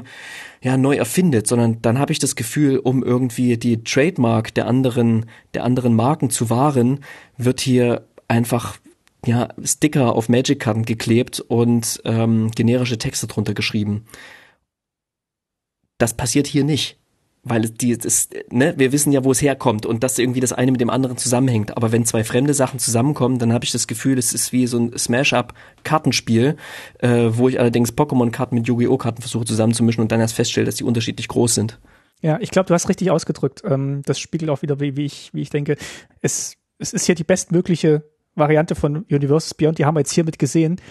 Und ich habe auch Angst äh, vor, vor einer Inkarnation, die, die mir nicht Spaß macht, weil dann fühlt sich's falsch an. Jetzt fühlt sich sehr viel richtig an, weil es für mich mhm. funktioniert. Ich sehe aber durchaus die Gefahren, wenn es nicht funktioniert und was Magic dafür alles aufgeben muss. Ja. Ich, ich will noch mal kurz auf einer positiven Note für mich ja, enden, unbedingt. denn hier in Adventures of the Forgotten Realms es ist wenig Welt und es ist für mich auch irgendwie zu generisches Worldbuilding, aber was sehr, sehr gut funktioniert, ist einfach der Flavor und die Mechanismen und wie es ineinander greift, irgendwie mit dem, was an Welt da ist, auch wenn es generisch ist, äh, sei dahingestellt, aber es greift sehr gut ineinander und es strotzt vor Flavor. Die Flavor Words haben wir erwähnt, die Gewölbe finde ich ganz klasse und das Würfeln ist ganz toll und es ist so, als hätte Magic dieses Set gebraucht, um sich auf eigene, seine eigenen Wurzeln zu besinnen, um zu erkennen, was man damals vergessen hat, um es jetzt wieder mit einzupflegen und vielleicht auch weiter mitzunehmen. Ja, also wenn jetzt Würfeln einfach erlaubt ist in Magic, dann finde ich das eine sehr, sehr coole Sache, weil mir das sehr, sehr viel Spaß macht. Und wenn jetzt weiterhin Instants mit situativen Titeln, situative Titel bekommen, dann finde ich das sehr, sehr cool. Ähm, und wenn Flavor Words weiterhin ein Ding bleiben, dann hat Magic, ist Magic mit diesem Set aus meiner Sicht und aus einer Tasty-Sicht gewachsen und zu einem besseren Spiel geworden. Und das finde ich richtig, richtig geil. Ja, also vergeigt's nicht. ihr habt eine 20 gewürfelt. Vergesst nicht wieder, was ihr gerade getan habt. Ey. Ja, also vergesst es einfach nicht wieder. Das ist geil. Und äh, ja, also vielleicht auch nochmal mein Aufruf, wenn ihr wenn ihr an dieser Umfrage teilnehmt, die Wizards immer macht, macht es wirklich. Die, ähm, die hat, glaube ich, einen größeren Einfluss, als wir alle denken. Also bewertet dieses Set, schreibt ihnen, was ihr davon haltet ähm, und sagt ihnen auch, was euch nicht gefallen hat, aber natürlich auch, was euch gefallen hat. So, dann würde ich sagen, kommen wir mal zu dem, was uns richtig gut gefallen hat, nämlich zu unserer, zu unserer Preisverleihung.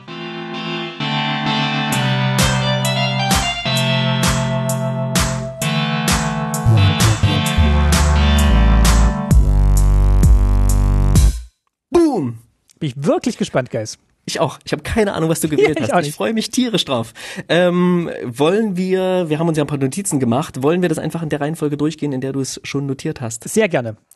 Dann wäre als erstes dran der Flavor Win und als erster du, der den Flavor Win vorstellen darf.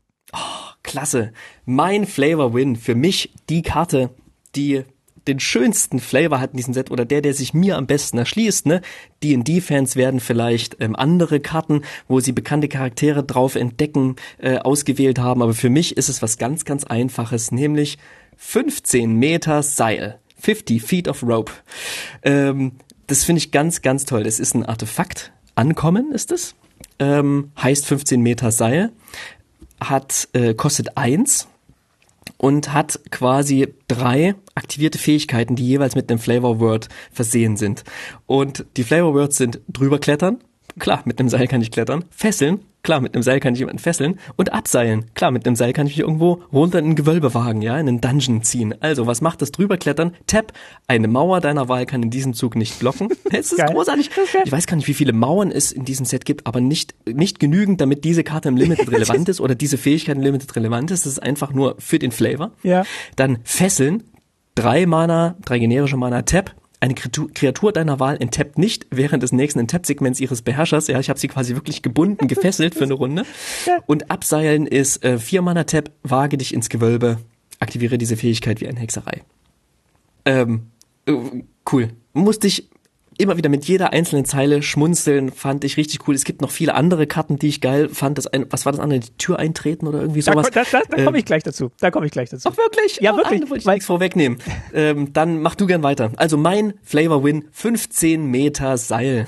Ja, Entschuldigung, dass ich das unterbrechen musste. Also 15 Meter Seil war tatsächlich auch die Karte, die ich als zweites genommen habe und ich habe jetzt wahrscheinlich die genommen, die du als erstes wahrscheinlich äh, äh, oder als zweites genommen hast, nämlich die Türe ja, genau. eintreten. Ähm, Ach wirklich, hast du? Habe ich, ja. Ja, genau, das war meine Nummer zwei, ernsthaft. Ja, und bei mir war es genau andersrum, ähm, weil es nämlich genau diese gleichen, äh, diese gleichen äh, Emotionen bei mir ausgelöst hat, weil ich dachte, ja, das ist alles nicht so geil, was da drauf steht, aber die Geschichte dieser Karte, die ist richtig ja. gut.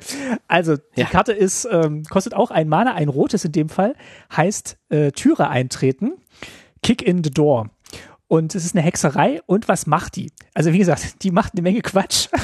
Und ich weiß auch nicht, ob die gut ist. Erzähl's. Los, los, los. Komm. Also, du legst einen plus eins plus eins, äh, eine plus eins plus eins Marke auf eine Kreatur deiner Wahl.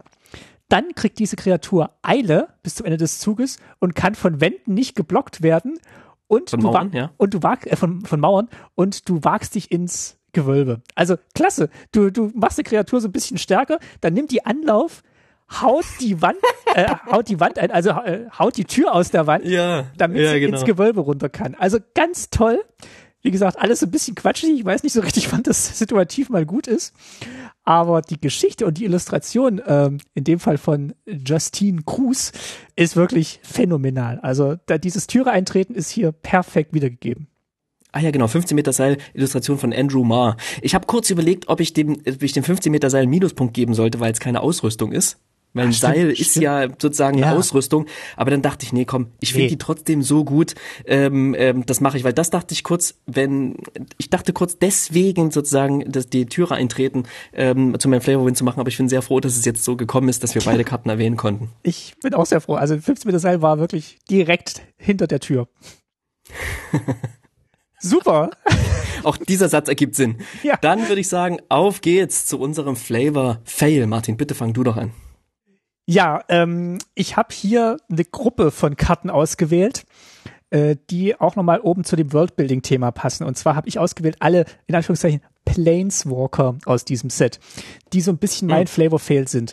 Ähm, es, gibt für, es gibt für jede Farbe gibt's einen Planeswalker, der aber kein Planeswalker ist. Es sind einfach legendäre Kreaturen aus den vergessenen Reichen. Also äh, der blaue mhm. ist zum Beispiel Mordenkainen, dann äh, die grüne ist Elivic Tumbles Jump, äh, äh, äh, Purzelklimper im Deutschen, sehr schön. Also ja, diese, super schön. diese 90er Jahre mhm. Übersetzungen äh, sehr gut mit, mit rübergenommen. Und so gibt's halt für jede Farbe gibt's eine Karte, die dann eben Planeswalker-Fähigkeiten hat, aber es sind eben keine Planeswalker und die wandeln jetzt auch nicht von Welt zu Welt und wir werden Morden keinen nie in äh, äh, unserem nächsten Besuch in Strixhaven sehen, vermutlich. Und das meinte ich oben auch, da, da, da knirscht so ein bisschen, wenn man dieses Universes mhm. Beyond auf Magic anwendet, weil ja, Planeswalker will man in jedem Set haben, jetzt gab's hier nicht so richtig welche, sondern dann nehmen wir einfach irgendwelche legendären Kreaturen und die sind jetzt unsere, in Anführungszeichen, Planeswalker. Und das ist für mich halt ähm, ein Flavor Fail, ganz, ganz klar an der Stelle. Ja, ist mir gar nicht so bewusst gewesen, aber du hast natürlich recht. Klar. Ja, schade. Also coole Kreaturen, aber ich dachte schon, wo ich die gelesen habe, super, äh, Planeswalker, neue Planeswalker sehen wir die jetzt öfter, aber nee, also mhm. wirklich so äh, einmal, einmal One-Shot. Stell dir vor, dann, ich muss gerade wieder an Universes Beyond denken, wenn dann irgend so ein Warhammer 40k-Ding ein Planeswalker ist, ja. der dann halt nach Strixhaven walkt. Oder halt nach einem Color Dash plötzlich auf der großen Messe auftaucht. Äh, es macht so ein bisschen die Illusion, Illusion von Magic kaputt. Und da, da habe ich es wirklich ganz doll gespürt, was, was halt schiefgehen kann bei Magic, wenn du einfach mhm. nur die, die Mechanismen mit anderen, mit anderen Marken füllst. Alrighty. Dann komme ich zu meinem Flavor Fail. Mhm. Und mein Flavor Fail ist tatsächlich auch ein Sammelding, denn ich habe keine einzelne Karte gefunden, die ich jetzt, wo ich jetzt gedacht hatte, das geht irgendwie überhaupt nicht, was hier erzählt wird oder so. Nein, und zwar, äh, wir haben ein Set voller Equipment, ja, und dieses Equipment, das verteilt diverse Boni. Nun kennen wir es natürlich über verschiedene Magic-Sets hinweg, geben unterschiedliche Equipments, unterschiedliche Boni, mehr Stärke, mehr Widerstandskraft, was auch immer. Und das ist manchmal nicht so richtig im Verhältnis zueinander. Aber was ich erwarte, ist, dass die Boni, die verteilt werden, zumindest innerhalb eines Sets Sinn machen.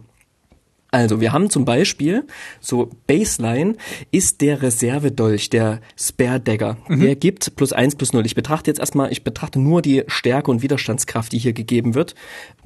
Und, und zwar nur, wenn nur Stärke, Widerstandskraft gegeben wird. Manchmal gibt es noch zusätzliche Boni, ähm, aber auf die gehe ich jetzt nicht näher ein. Also der Reservedolch gibt plus eins plus null ein Stärke mehr, keine Widerstandskraft mehr. Mhm. Dann haben wir die ähm, Lederrüstung, die Leather Armor, die gibt plus 0 plus 1. Ist eine einfache, ähm, eine einfache Rüstung quasi. Ne? Zum Reservedolch, ne, der plus 1 plus 0 gibt, kann man noch erwähnen, dass die Schwerter, die sind stärker, die geben plus 2 plus 0. Mhm. Oder plus 2 plus 1. Ne? Das macht total Sinn. Bis hier macht alles Sinn. So, ja, bis hier macht alles Sinn. Und dann gibt's die Fackel des Erforschers das ist vielleicht, wenn ich eine Karte benennen möchte, die müsste die ein Flavor Fail ist, mein Flavor Fail, die Delvers Torch, denn die gibt plus eins plus eins. Ja. Es ist eine Fackel, die dir Widerstandskraft gibt und die dir mehr Power gibt. Macht für mich keinen richtigen Sinn. Die macht was hell, ja, es ist so auf der Karte ein schöner Flavortext irgendwie drauf mit, wenn man keine Dunkelsicht hat und sowas, braucht man irgendwie die Fackel und sowas. Schön hätte ich vielleicht noch irgendwas mit Hellsicht gefunden, ja, ähm, auch wenn es vielleicht nur so äh, minimal gepasst hätte. Äh, noch zum Vergleich, der Goblin Morgenstern, der Goblin Morningstar gibt plus eins plus null. Auch der ist schwächer als eine Fackel. Ja. Ist aber aus Metall und hat Spitzen an seiner Kugel oben dran. Und dann gibt's noch die Stiefel der Geschwindigkeit. Auch die geben plus eins plus null. Ja, die Boots of Speed. Wieder, wieder also Dolch. hier finde ich, Genau, so wie der Dolch, ja. Also hier sind Stiefel, die sind so stark wie ein Dolch, den man werfen kann und den man auch flavormäßig werfen kann tatsächlich. Ich finde, das passt alles nicht so richtig zusammen. Und ja, man kann hier irgendwie ne, sagen, irr und äh, und irr, mich hat's gestört. Deswegen ist das, diese Bonnie, die hier verteilt werden, mein Flavor-Fail. Und jetzt noch in Klammern, es ist natürlich auch nicht leicht, wenn man nur ein Stat, ein Power, ein Toughness vergeben kann. Ne? Ja. Dann auch Artefakte müssen ja auch relevant sein. Und das sind sie in diesem Set glücklicherweise. Nur passte halt der Flavor untereinander meines Erachtens nicht so richtig zueinander.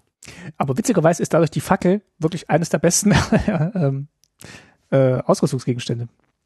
Es gibt, glaube ich, noch so eine, es gibt noch, es gibt noch so eine Metallrüstung, die macht plus drei plus drei. Die ist, glaube ja, ich, ganz gut. Die ist, glaube ich, ganz gut. Mhm. Ja, schön. Oder auch nicht, in dem Fall. Dein Flavor Fail. Kommen wir zur Übersetzungswin. Kannst du gleich weitermachen. Was ist denn die beste oder gelungenste Übersetzung aus deiner Sicht? Die gelungenste Übersetzung aus meiner Sicht ist ähm, ein Dungeon, und zwar das Verlies des wahnsinnigen Magiers. Das heißt im Original Dungeon of the Mad Mage. Und im Original gibt es hier offenbar einen kleinen Fehler, der passiert ist, ja, denn das, äh, das Dungeon heißt Dungeon of the Mad Mage und wenn man auf die letzte Ebene hinabgestiegen ist, dieses Dungeons, dann kommt man in den Mad Wizards Lair, also in den Unterschlupf des, ja, wahnsinnigen Zauberers, wenn man so will. Aber wir haben quasi im Titel den Mage und unten den Wizard. Und das ist, glaube ich, so nicht gewollt. Und im Deutschen wurde das korrigiert und die Karte damit, finde ich, schlüssiger gemacht ist das Verlies des wahnsinnigen Magiers und auf der letzten Stufe befinden wir uns im Unterschlupf des wahnsinnigen Magiers. Das ist richtig, das ist schön, schön gemacht. Ich hab deswegen ist das für mich die beste Übersetzung, denn die macht tatsächlich sogar was meines Erachtens besser als im Original. Ich hätte es auch schön gefunden, wenn der, der letzte Raum hätte dann Secret Layer geheißen und der, der macht einfach, dass alle deine Commons zehn Mana mehr kosten.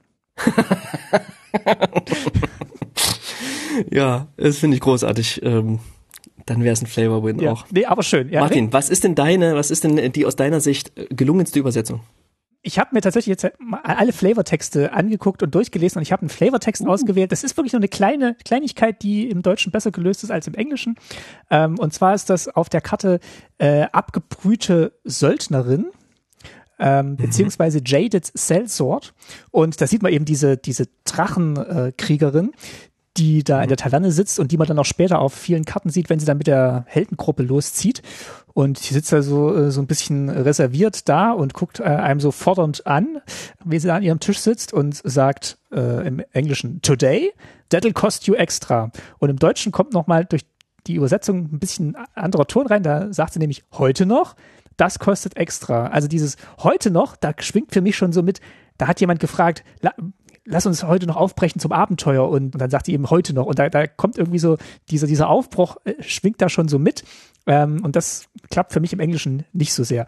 Und ist auch überhaupt sonst eine ganz tolle Karte. Also diese Erwartungshaltung, äh, wie man da in der Taverne sitzt, wo dann wirklich ganz viele Rollenspielabenteuer mal anfangen in der Taverne und wo man sich dann die Gruppe zusammensucht und sich zusammenfindet und dann geht's los und vielleicht auch ein bisschen Widerwillen zieht sie dann so mit. Also das ist mein Flavor, wenn diese, diese Karte und vor allem diese, diese Kleinigkeit in der deutschen Übersetzung.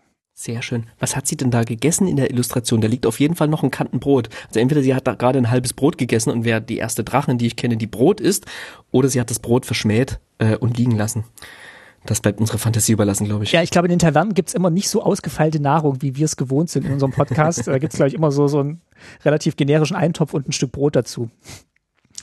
Ja, kommen wir weiter. Äh, was haben wir denn noch offen? Wir haben noch offen. Die Übersetzung, die wir am wenigsten gelungen finden, Martin. Was ist die denn für dich? Das, äh, jetzt habe ich, ich hab mich bei dir mal bedient und habe auch ähm, noch so, so einen Trostpreis zu vergeben, bevor ich dazu komme, mhm. was ich gut fand. Äh, mein Trostpreis ist der ähm, Hulking Bugbear im Deutschen, der kolossale Grottenschrat. Man muss dazu sagen, bei vielen Karten, die wir vielleicht als äh, Übersetzungsfail ansehen, sind es einfach Übersetzungen aus der Dungeons Dragons Welt, die schon ewig äh, rumgeistern im Regelwerk. Das heißt, ein Bugbear mhm. ist tatsächlich ein Grottenschrat. Und ich fand, mhm. aber ich habe mal geguckt, was, was denn wie Bugbear noch übersetzt wird. Und ich habe das schöne alte deutsche Wort gefunden, Popanz. Ja, geil. Popanz steht für Kinderschreck, Schreckbild, Schreckgespenst. Ernsthaft? Ja. ja. Und ich hätte es richtig geil gefunden, wenn das damals äh, auch schon bei Dungeons Dragons kolossaler Popanz geheißen hätte. Mehrzahl übrigens Popanze. Und äh, ich, ich finde es geil. Also ich, also Die Popanze, schön. Ein Popanz greift dich an. Nee, also das ist es nicht geworden. aber ähm, ich werde es auf jeden Fall immer als Popanz titulieren, weil ich das ein geiles Wort finde. Wir tanzen den Popanz. Ja. Entschuldigung. Das war jetzt nicht, äh, nicht klasse und äh, aber eine gute Überleitung, weil ich finde, diese Klasse-Karten sind schlecht übersetzt. Äh, und zwar einfach nur der, der Begriff im Deutschen. Also das heißt halt immer Klasse der Krieger, Klasse der Kleriker, Klasse der Paladine, Klasse der Mönche. Das klingt, als, wär, als hätten wir Strixhaven nie verlassen. Sondern als würden oh, wir immer alle zur Schule gehen. Und ich weiß, es ist schwierig zu übersetzen, aber ich hätte jetzt auch Druidenklasse wäre vielleicht auch ein bisschen albern gewesen, klingt dann wieder so, ja, die Igel-Klasse geht schon mal raus zum Spielen. Äh, ja, das stimmt. Ja, das stimmt. Man, man genau. ich, ich, ich beneide die nicht, die das übersetzen mussten. Ich finde es einfach, wo ich es gelesen mhm. habe, dachte ich, äh, Klasse der Mönche, äh, super, oder ja, da gab es nicht viel andere Auswahlmöglichkeiten. Ne? Ich weiß genau, was du meinst, aber ich weiß auch, dass es hier keine anderen Möglichkeiten gab, diese Dinger irgendwie zu benennen. Oder ich spiele hier Klasse, der Krieger. Na Mensch, Klasse, der Krieger. naja, also äh, ja.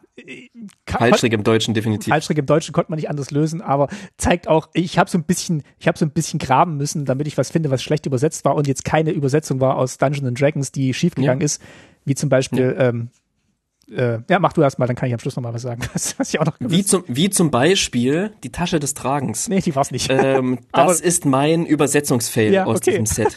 Nun ist es aber so, und das muss man dazu sagen, die Tasche des Tragens ist keine Karte, die ähm, zum ersten Mal erscheint, sondern das ist ein Reprint. Mhm. Die Tasche des Tragens ist, äh, die kostet ein Mana, ist ein Artefakt und ähm, ja, im übertragenen Sinne, man kann da Karten reinpacken, die man sich irgendwann wieder nehmen kann. So, mal zusammengefasst. Tasche des Tragens klingt denkbar seltsam, ja. Das ist im Original der Bag of Holding. Und der Bag of Holding in der D&D-Welt heißt im Deutschen der nimmervolle Beutel. Ah. Nimmervoller Beutel. Wunderschön, ne? Das ist gut. Nur wurde diese Karte halt, wie ich schon sagte, zum ersten Mal gedruckt, nicht in diesem Set, wo man sich die Übersetzung hätte wählen können, sondern bereits im Core Set 2020. Da wurde die Karte das erste Mal gedruckt und dort hat man sie Vielleicht wusste man bei Wizards schon, wir machen bald das D&D-Set. Wir benennen hier schon mal eine Karte, die wir dann später auflösen, dass sie halt auch im D&D-Set erscheint. Mhm. Wir benennen die schon mal Bag of Holding. Die ÜbersetzerInnen wussten das nicht und haben sie auch noch ungeschickt meines Erachtens als Tasche des Tragens ja. übersetzt, ja, als würde diese Tasche besonders gut dadurch sein, dass man sie tragen kann. ähm, das stimmt jedoch nicht, ja. Die Tasche ist deswegen so toll, weil man sehr, sehr, sehr, sehr, sehr viel damit tragen kann. Ach so, ja, holy, ähm, so, so ein bisschen wie der, ja, bisschen wie der Sack von, von Mary Poppins, ne? Ähm, wo unendlich ja. viel reinpasst.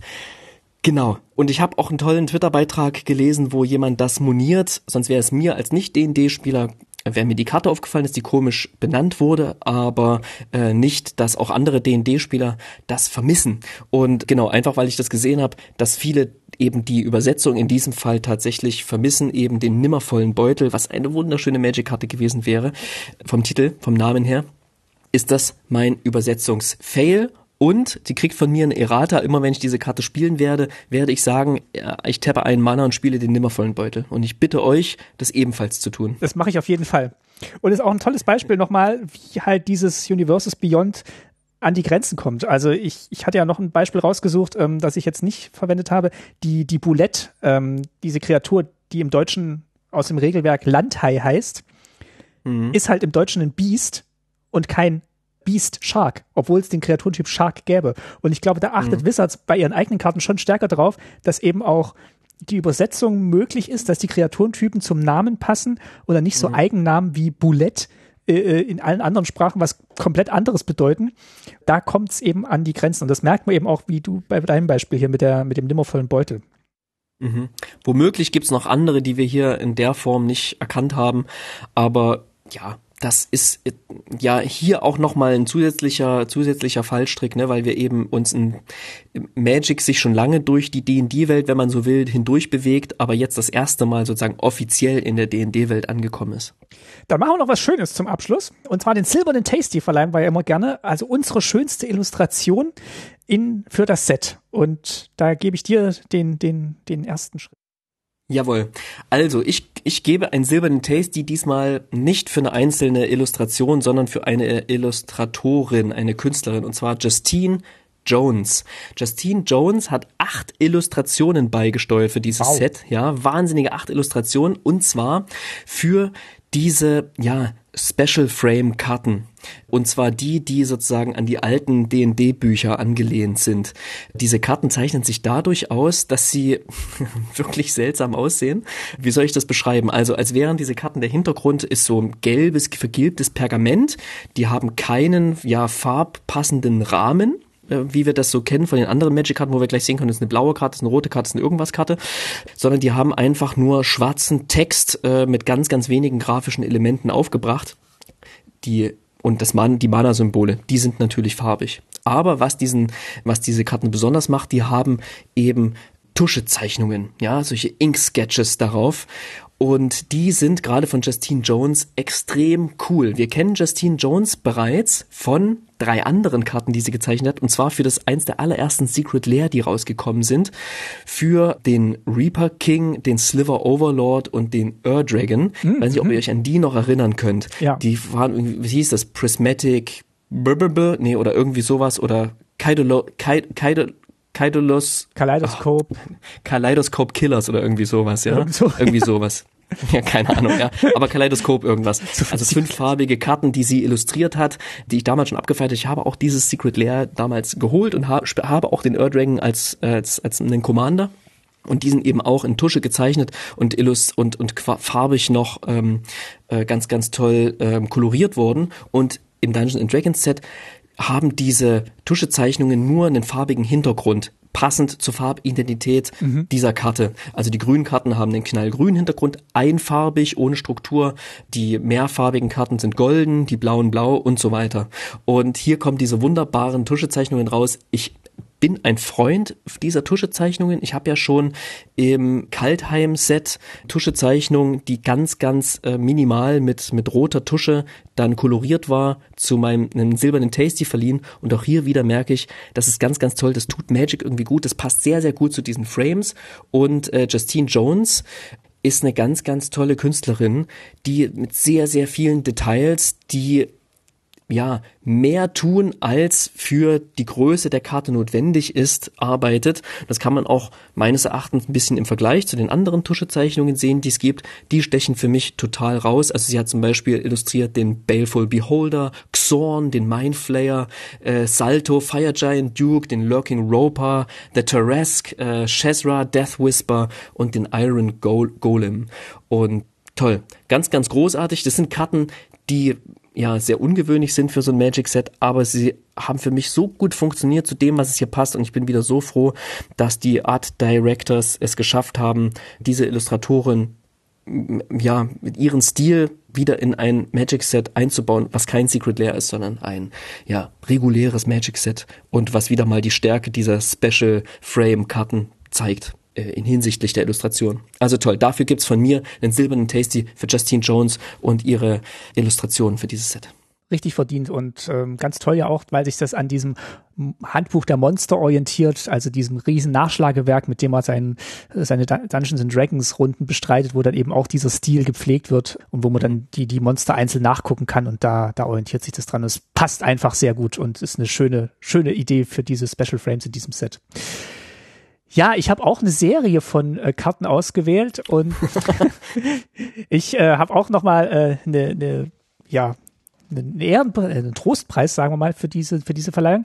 Ähm, mhm. Erstmal an Anna Steinbauer für den Schwarzstab von Tiefwasser. Ich finde ihre Illustration einfach toll und äh, sie hat auch Elliwig Purzelklimper illustriert und das sind einfach wie immer äh, ja. sehr starke Frauenfiguren und ja. finde ich ganz, ganz toll. Und der Schwarzstab von Tiefwasser ist eben nicht nur der Stab, sondern ist auch die Trägerin, die hier wichtig ist. Also guckt euch auf jeden Fall diese Illustration an und ähm, Anna Steinbauer gefällt mir richtig, richtig gut mit dem, was sie äh, für Magic abliefert. Und ich sag mal so, es hat das schöne Flavor Word hier, ich habe es gerade nur auf Englisch vor mir, Animate Walking Statue. Finde die Walking Statue in der Illustration. Mehr sage ich nicht. Ähm. Ah, ist sie das? Ist das die? Ah, nee, die ist da hinten. Ah, Wahnsinn. Oh, toll. Ja, richtig gut, richtig gut. Also guckt euch diese Karte an. Ja, und mein eigentlicher Gewinner ist aber Soltan Boros, also auch jemand, den wir schon ganz lange kennen von Magic. Ja. Und der hat hier sieben Karten illustriert für dieses Set. Unter anderem wow. auch mehrere Karten mit dieser Heldentruppe, die wir immer wieder mal sehen auf einzelnen Karten in verschiedenen Situationen. Nicht alle hat er gezeichnet, aber er hat hier eben mehrmals diese, diese Heldengruppe gezeichnet, die halt auch so charakteristisch ist für diesen Ausflug in den Dungeons, wo du mit deinen Freunden in der D&D-Runde unterwegs bist. Er hat auch ja den magischen Schlaf nochmal illustriert, er hat den Halbelfmönch illustriert, den raffinierten Beschwörer und dann eben so Karten wie Teilung der Heldengruppe auf Fallen prüfen ihr trefft euch in einer Taverne. Also wenn ich eine Karte auswählen müsste, die für mich dieses Set zusammenfasst, illustrativ, dann ist es, ihr trefft euch in einer Taverne. Also da da geht's los, da werden die Pläne geschmiedet, da finden sich alle zusammen. Die, die kleine Halbelfin oder Zwergin sitzt auf dem Tisch, die große Drachen, Drachenkriegerin äh, macht schon mal einen Plan und die anderen beiden hören gespannt zu. Also Soltan Boros wirklich ganz, ganz toll illustriert ich habe jetzt bei der Recherche auch rausgefunden und deswegen kam er mir auch so bekannt vor schon ganz, ganz lange. Er illustriert auch sehr viel für Hearthstone, was ich auch eine Zeit lang sehr intensiv gespielt habe. Und da, ah, schau an. da hat, da ist ja dieser Comic, dieser Comic-Look ja so ein bisschen stärker ausgeprägt als bei, bei mhm. Magic. Ich finde seine Art mhm. zu zeichnen wirklich sehr charmant, sehr knuffig passt nicht für jedes Set. Ich finde, hier trägt es zu dieser Stimmung bei, also diese heitere Runde, wir brechen auf in den Dungeon und äh, dieses Nostalgiegefühl sehr schön. Also Soltan Boros in dem Fall auch für die große Menge an Karten, die er illustriert hat, kriegt für mir den Gold, äh, silbernen Tasty. Hat ja auch Check for Traps, ne? Nach Fallen ja, suchen. So toll. Auch eine Karte, die in den oberen Rängen für den äh, Flavor Win bei mir rangierte. Ja, das ist wirklich eine tolle Karte und äh, ja, und auch wie man die immer wieder sieht, diese Heldengruppe, finde ich auch ganz schön. Also sucht mal auf den Karten, wo ihr diese, diese vier äh, Abenteurer findet. Oder Abenteurerinnen. Cool. Herzlichen Glückwunsch. Ja, dann sind wir durch mit unserer Preisverleihung angekommen. und dem Set-Review. Ja bleibt uns eigentlich nur noch einen Nachspeise zu nehmen und ich würde sagen, wir nehmen einen erfrischenden Heiltrank. Hau rein.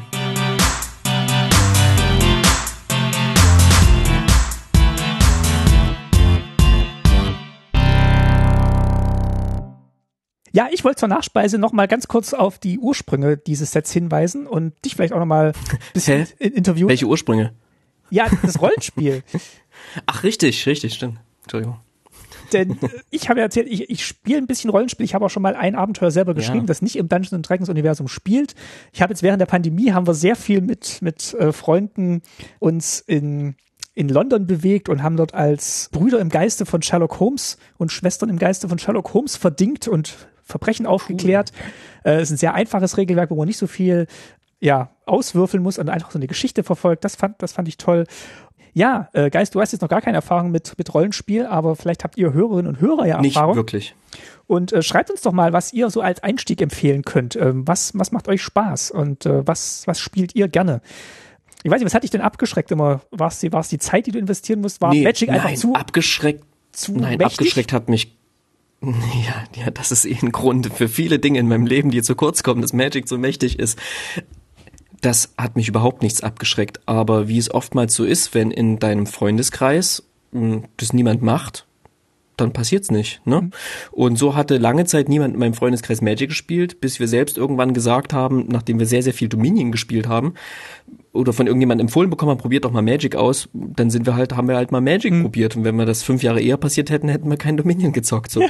ähm, ne, so ist es halt manchmal. Und ich habe das große Lust auszuprobieren und ich habe ähm, einem guten Freund von uns, äh, dem, dem Alex in der Runde, haben wir ein, zwei Wochen vor dem ersten Corona-Lockdown ein Starterbuch für das schwarze Auge geschenkt. Mit der Absicht, das quasi gemeinsam zu zocken und dann kam der Lockdown und wir haben es auch während der, da des Lockdowns quasi nicht, nicht gemacht. Eigentlich. Schon, aber du wirst es nicht glauben, aber mit dem Lockdown habe ich auch angefangen, noch mehr Magic zu spielen als sonst, ähm, mit Technologien wie Spelltable und so weiter. Und dann gab es noch ein paar private Gründe auch, weswegen ich ein bisschen weniger gespielt habe. Ähm, genau, und da war einfach dann weniger Zeit da. Deswegen, ja Martin, ich freue mich drauf, das mit dir jetzt einfach mal gemeinsam ähm, ausprobieren zu können und dann mal zu gucken, was uns das so, was das Spiel, was das so macht und warum das so viele Leute auf der Welt spielen. Also wir hatten wirklich sehr viel Spaß äh, mit dieser dieser Gruppe, die wir jetzt in der Pandemie gespielt haben. Es waren einmal waren es glaube ich sechs Abende, dann nochmal glaube ich sechs und einmal fünf. Also es hat uns wirklich lange Zeit durch mehrere Lockdowns getragen und es war dann immer so ein schöner Rhythmus. Ah, jetzt treffen wir uns heute Abend wieder und mal gucken, ob wir den Fall heute lösen können. Und ja, also wenn ihr da noch Tipps habt und gute Sachen empfehlen könnt. Schreibt uns in die Kommentare, schreibt uns überhaupt in die Kommentare, wie ihr dieses Crossover von Magic und Rollenspiel, in dem Fall Dungeons and Dragons, findet. Ihr findet uns auf www.tastymtg.de und auf Twitter unter tasty-mtg oder mtg. Ja, das war eine wunderschöne Folge eine sehr diskussionsreiche Folge, wie ich finde. Und viele Sachen muss ich für mich auch selber, glaube ich, noch verhandeln und bin gespannt mit dir in den nächsten Wochen, wenn wir das zocken, äh, bis zum nächsten, also in den nächsten ein, zwei Wochen bis zum nächsten Set, äh, quasi über dieses hier zu sprechen. Oh nee, jetzt sind wir, glaube ich, erstmal ein bisschen weiter verschont. Ich weiß gar nicht genau, wann die ganzen Innistrad-Sets kommen. Da kommen ja dann gleich zwei hintereinander. Ja, das ist ja dann zu unserem, zu unserem Jahresjubiläum. Also dann haben wir ja mit dem Herbstset 2020 ja, haben wir ja eingefangen. Und da, äh, genau. aber dazwischen hören wir uns natürlich auch noch. Teilt uns eure Meinung, bleibt mit uns im Gespräch. Wir freuen uns über jeden Kommentar und jede Bewertungen auf den einschlägigen Podcatcher-Plattformen, Podcast-Plattformen. Bleibt uns gewogen und wir freuen uns extrem darauf, ähm, ja, mit euch auf Twitter ein bisschen zu interagieren. Genau, und jetzt wagen wir uns ins Gewölbe. Macht's gut. Ciao.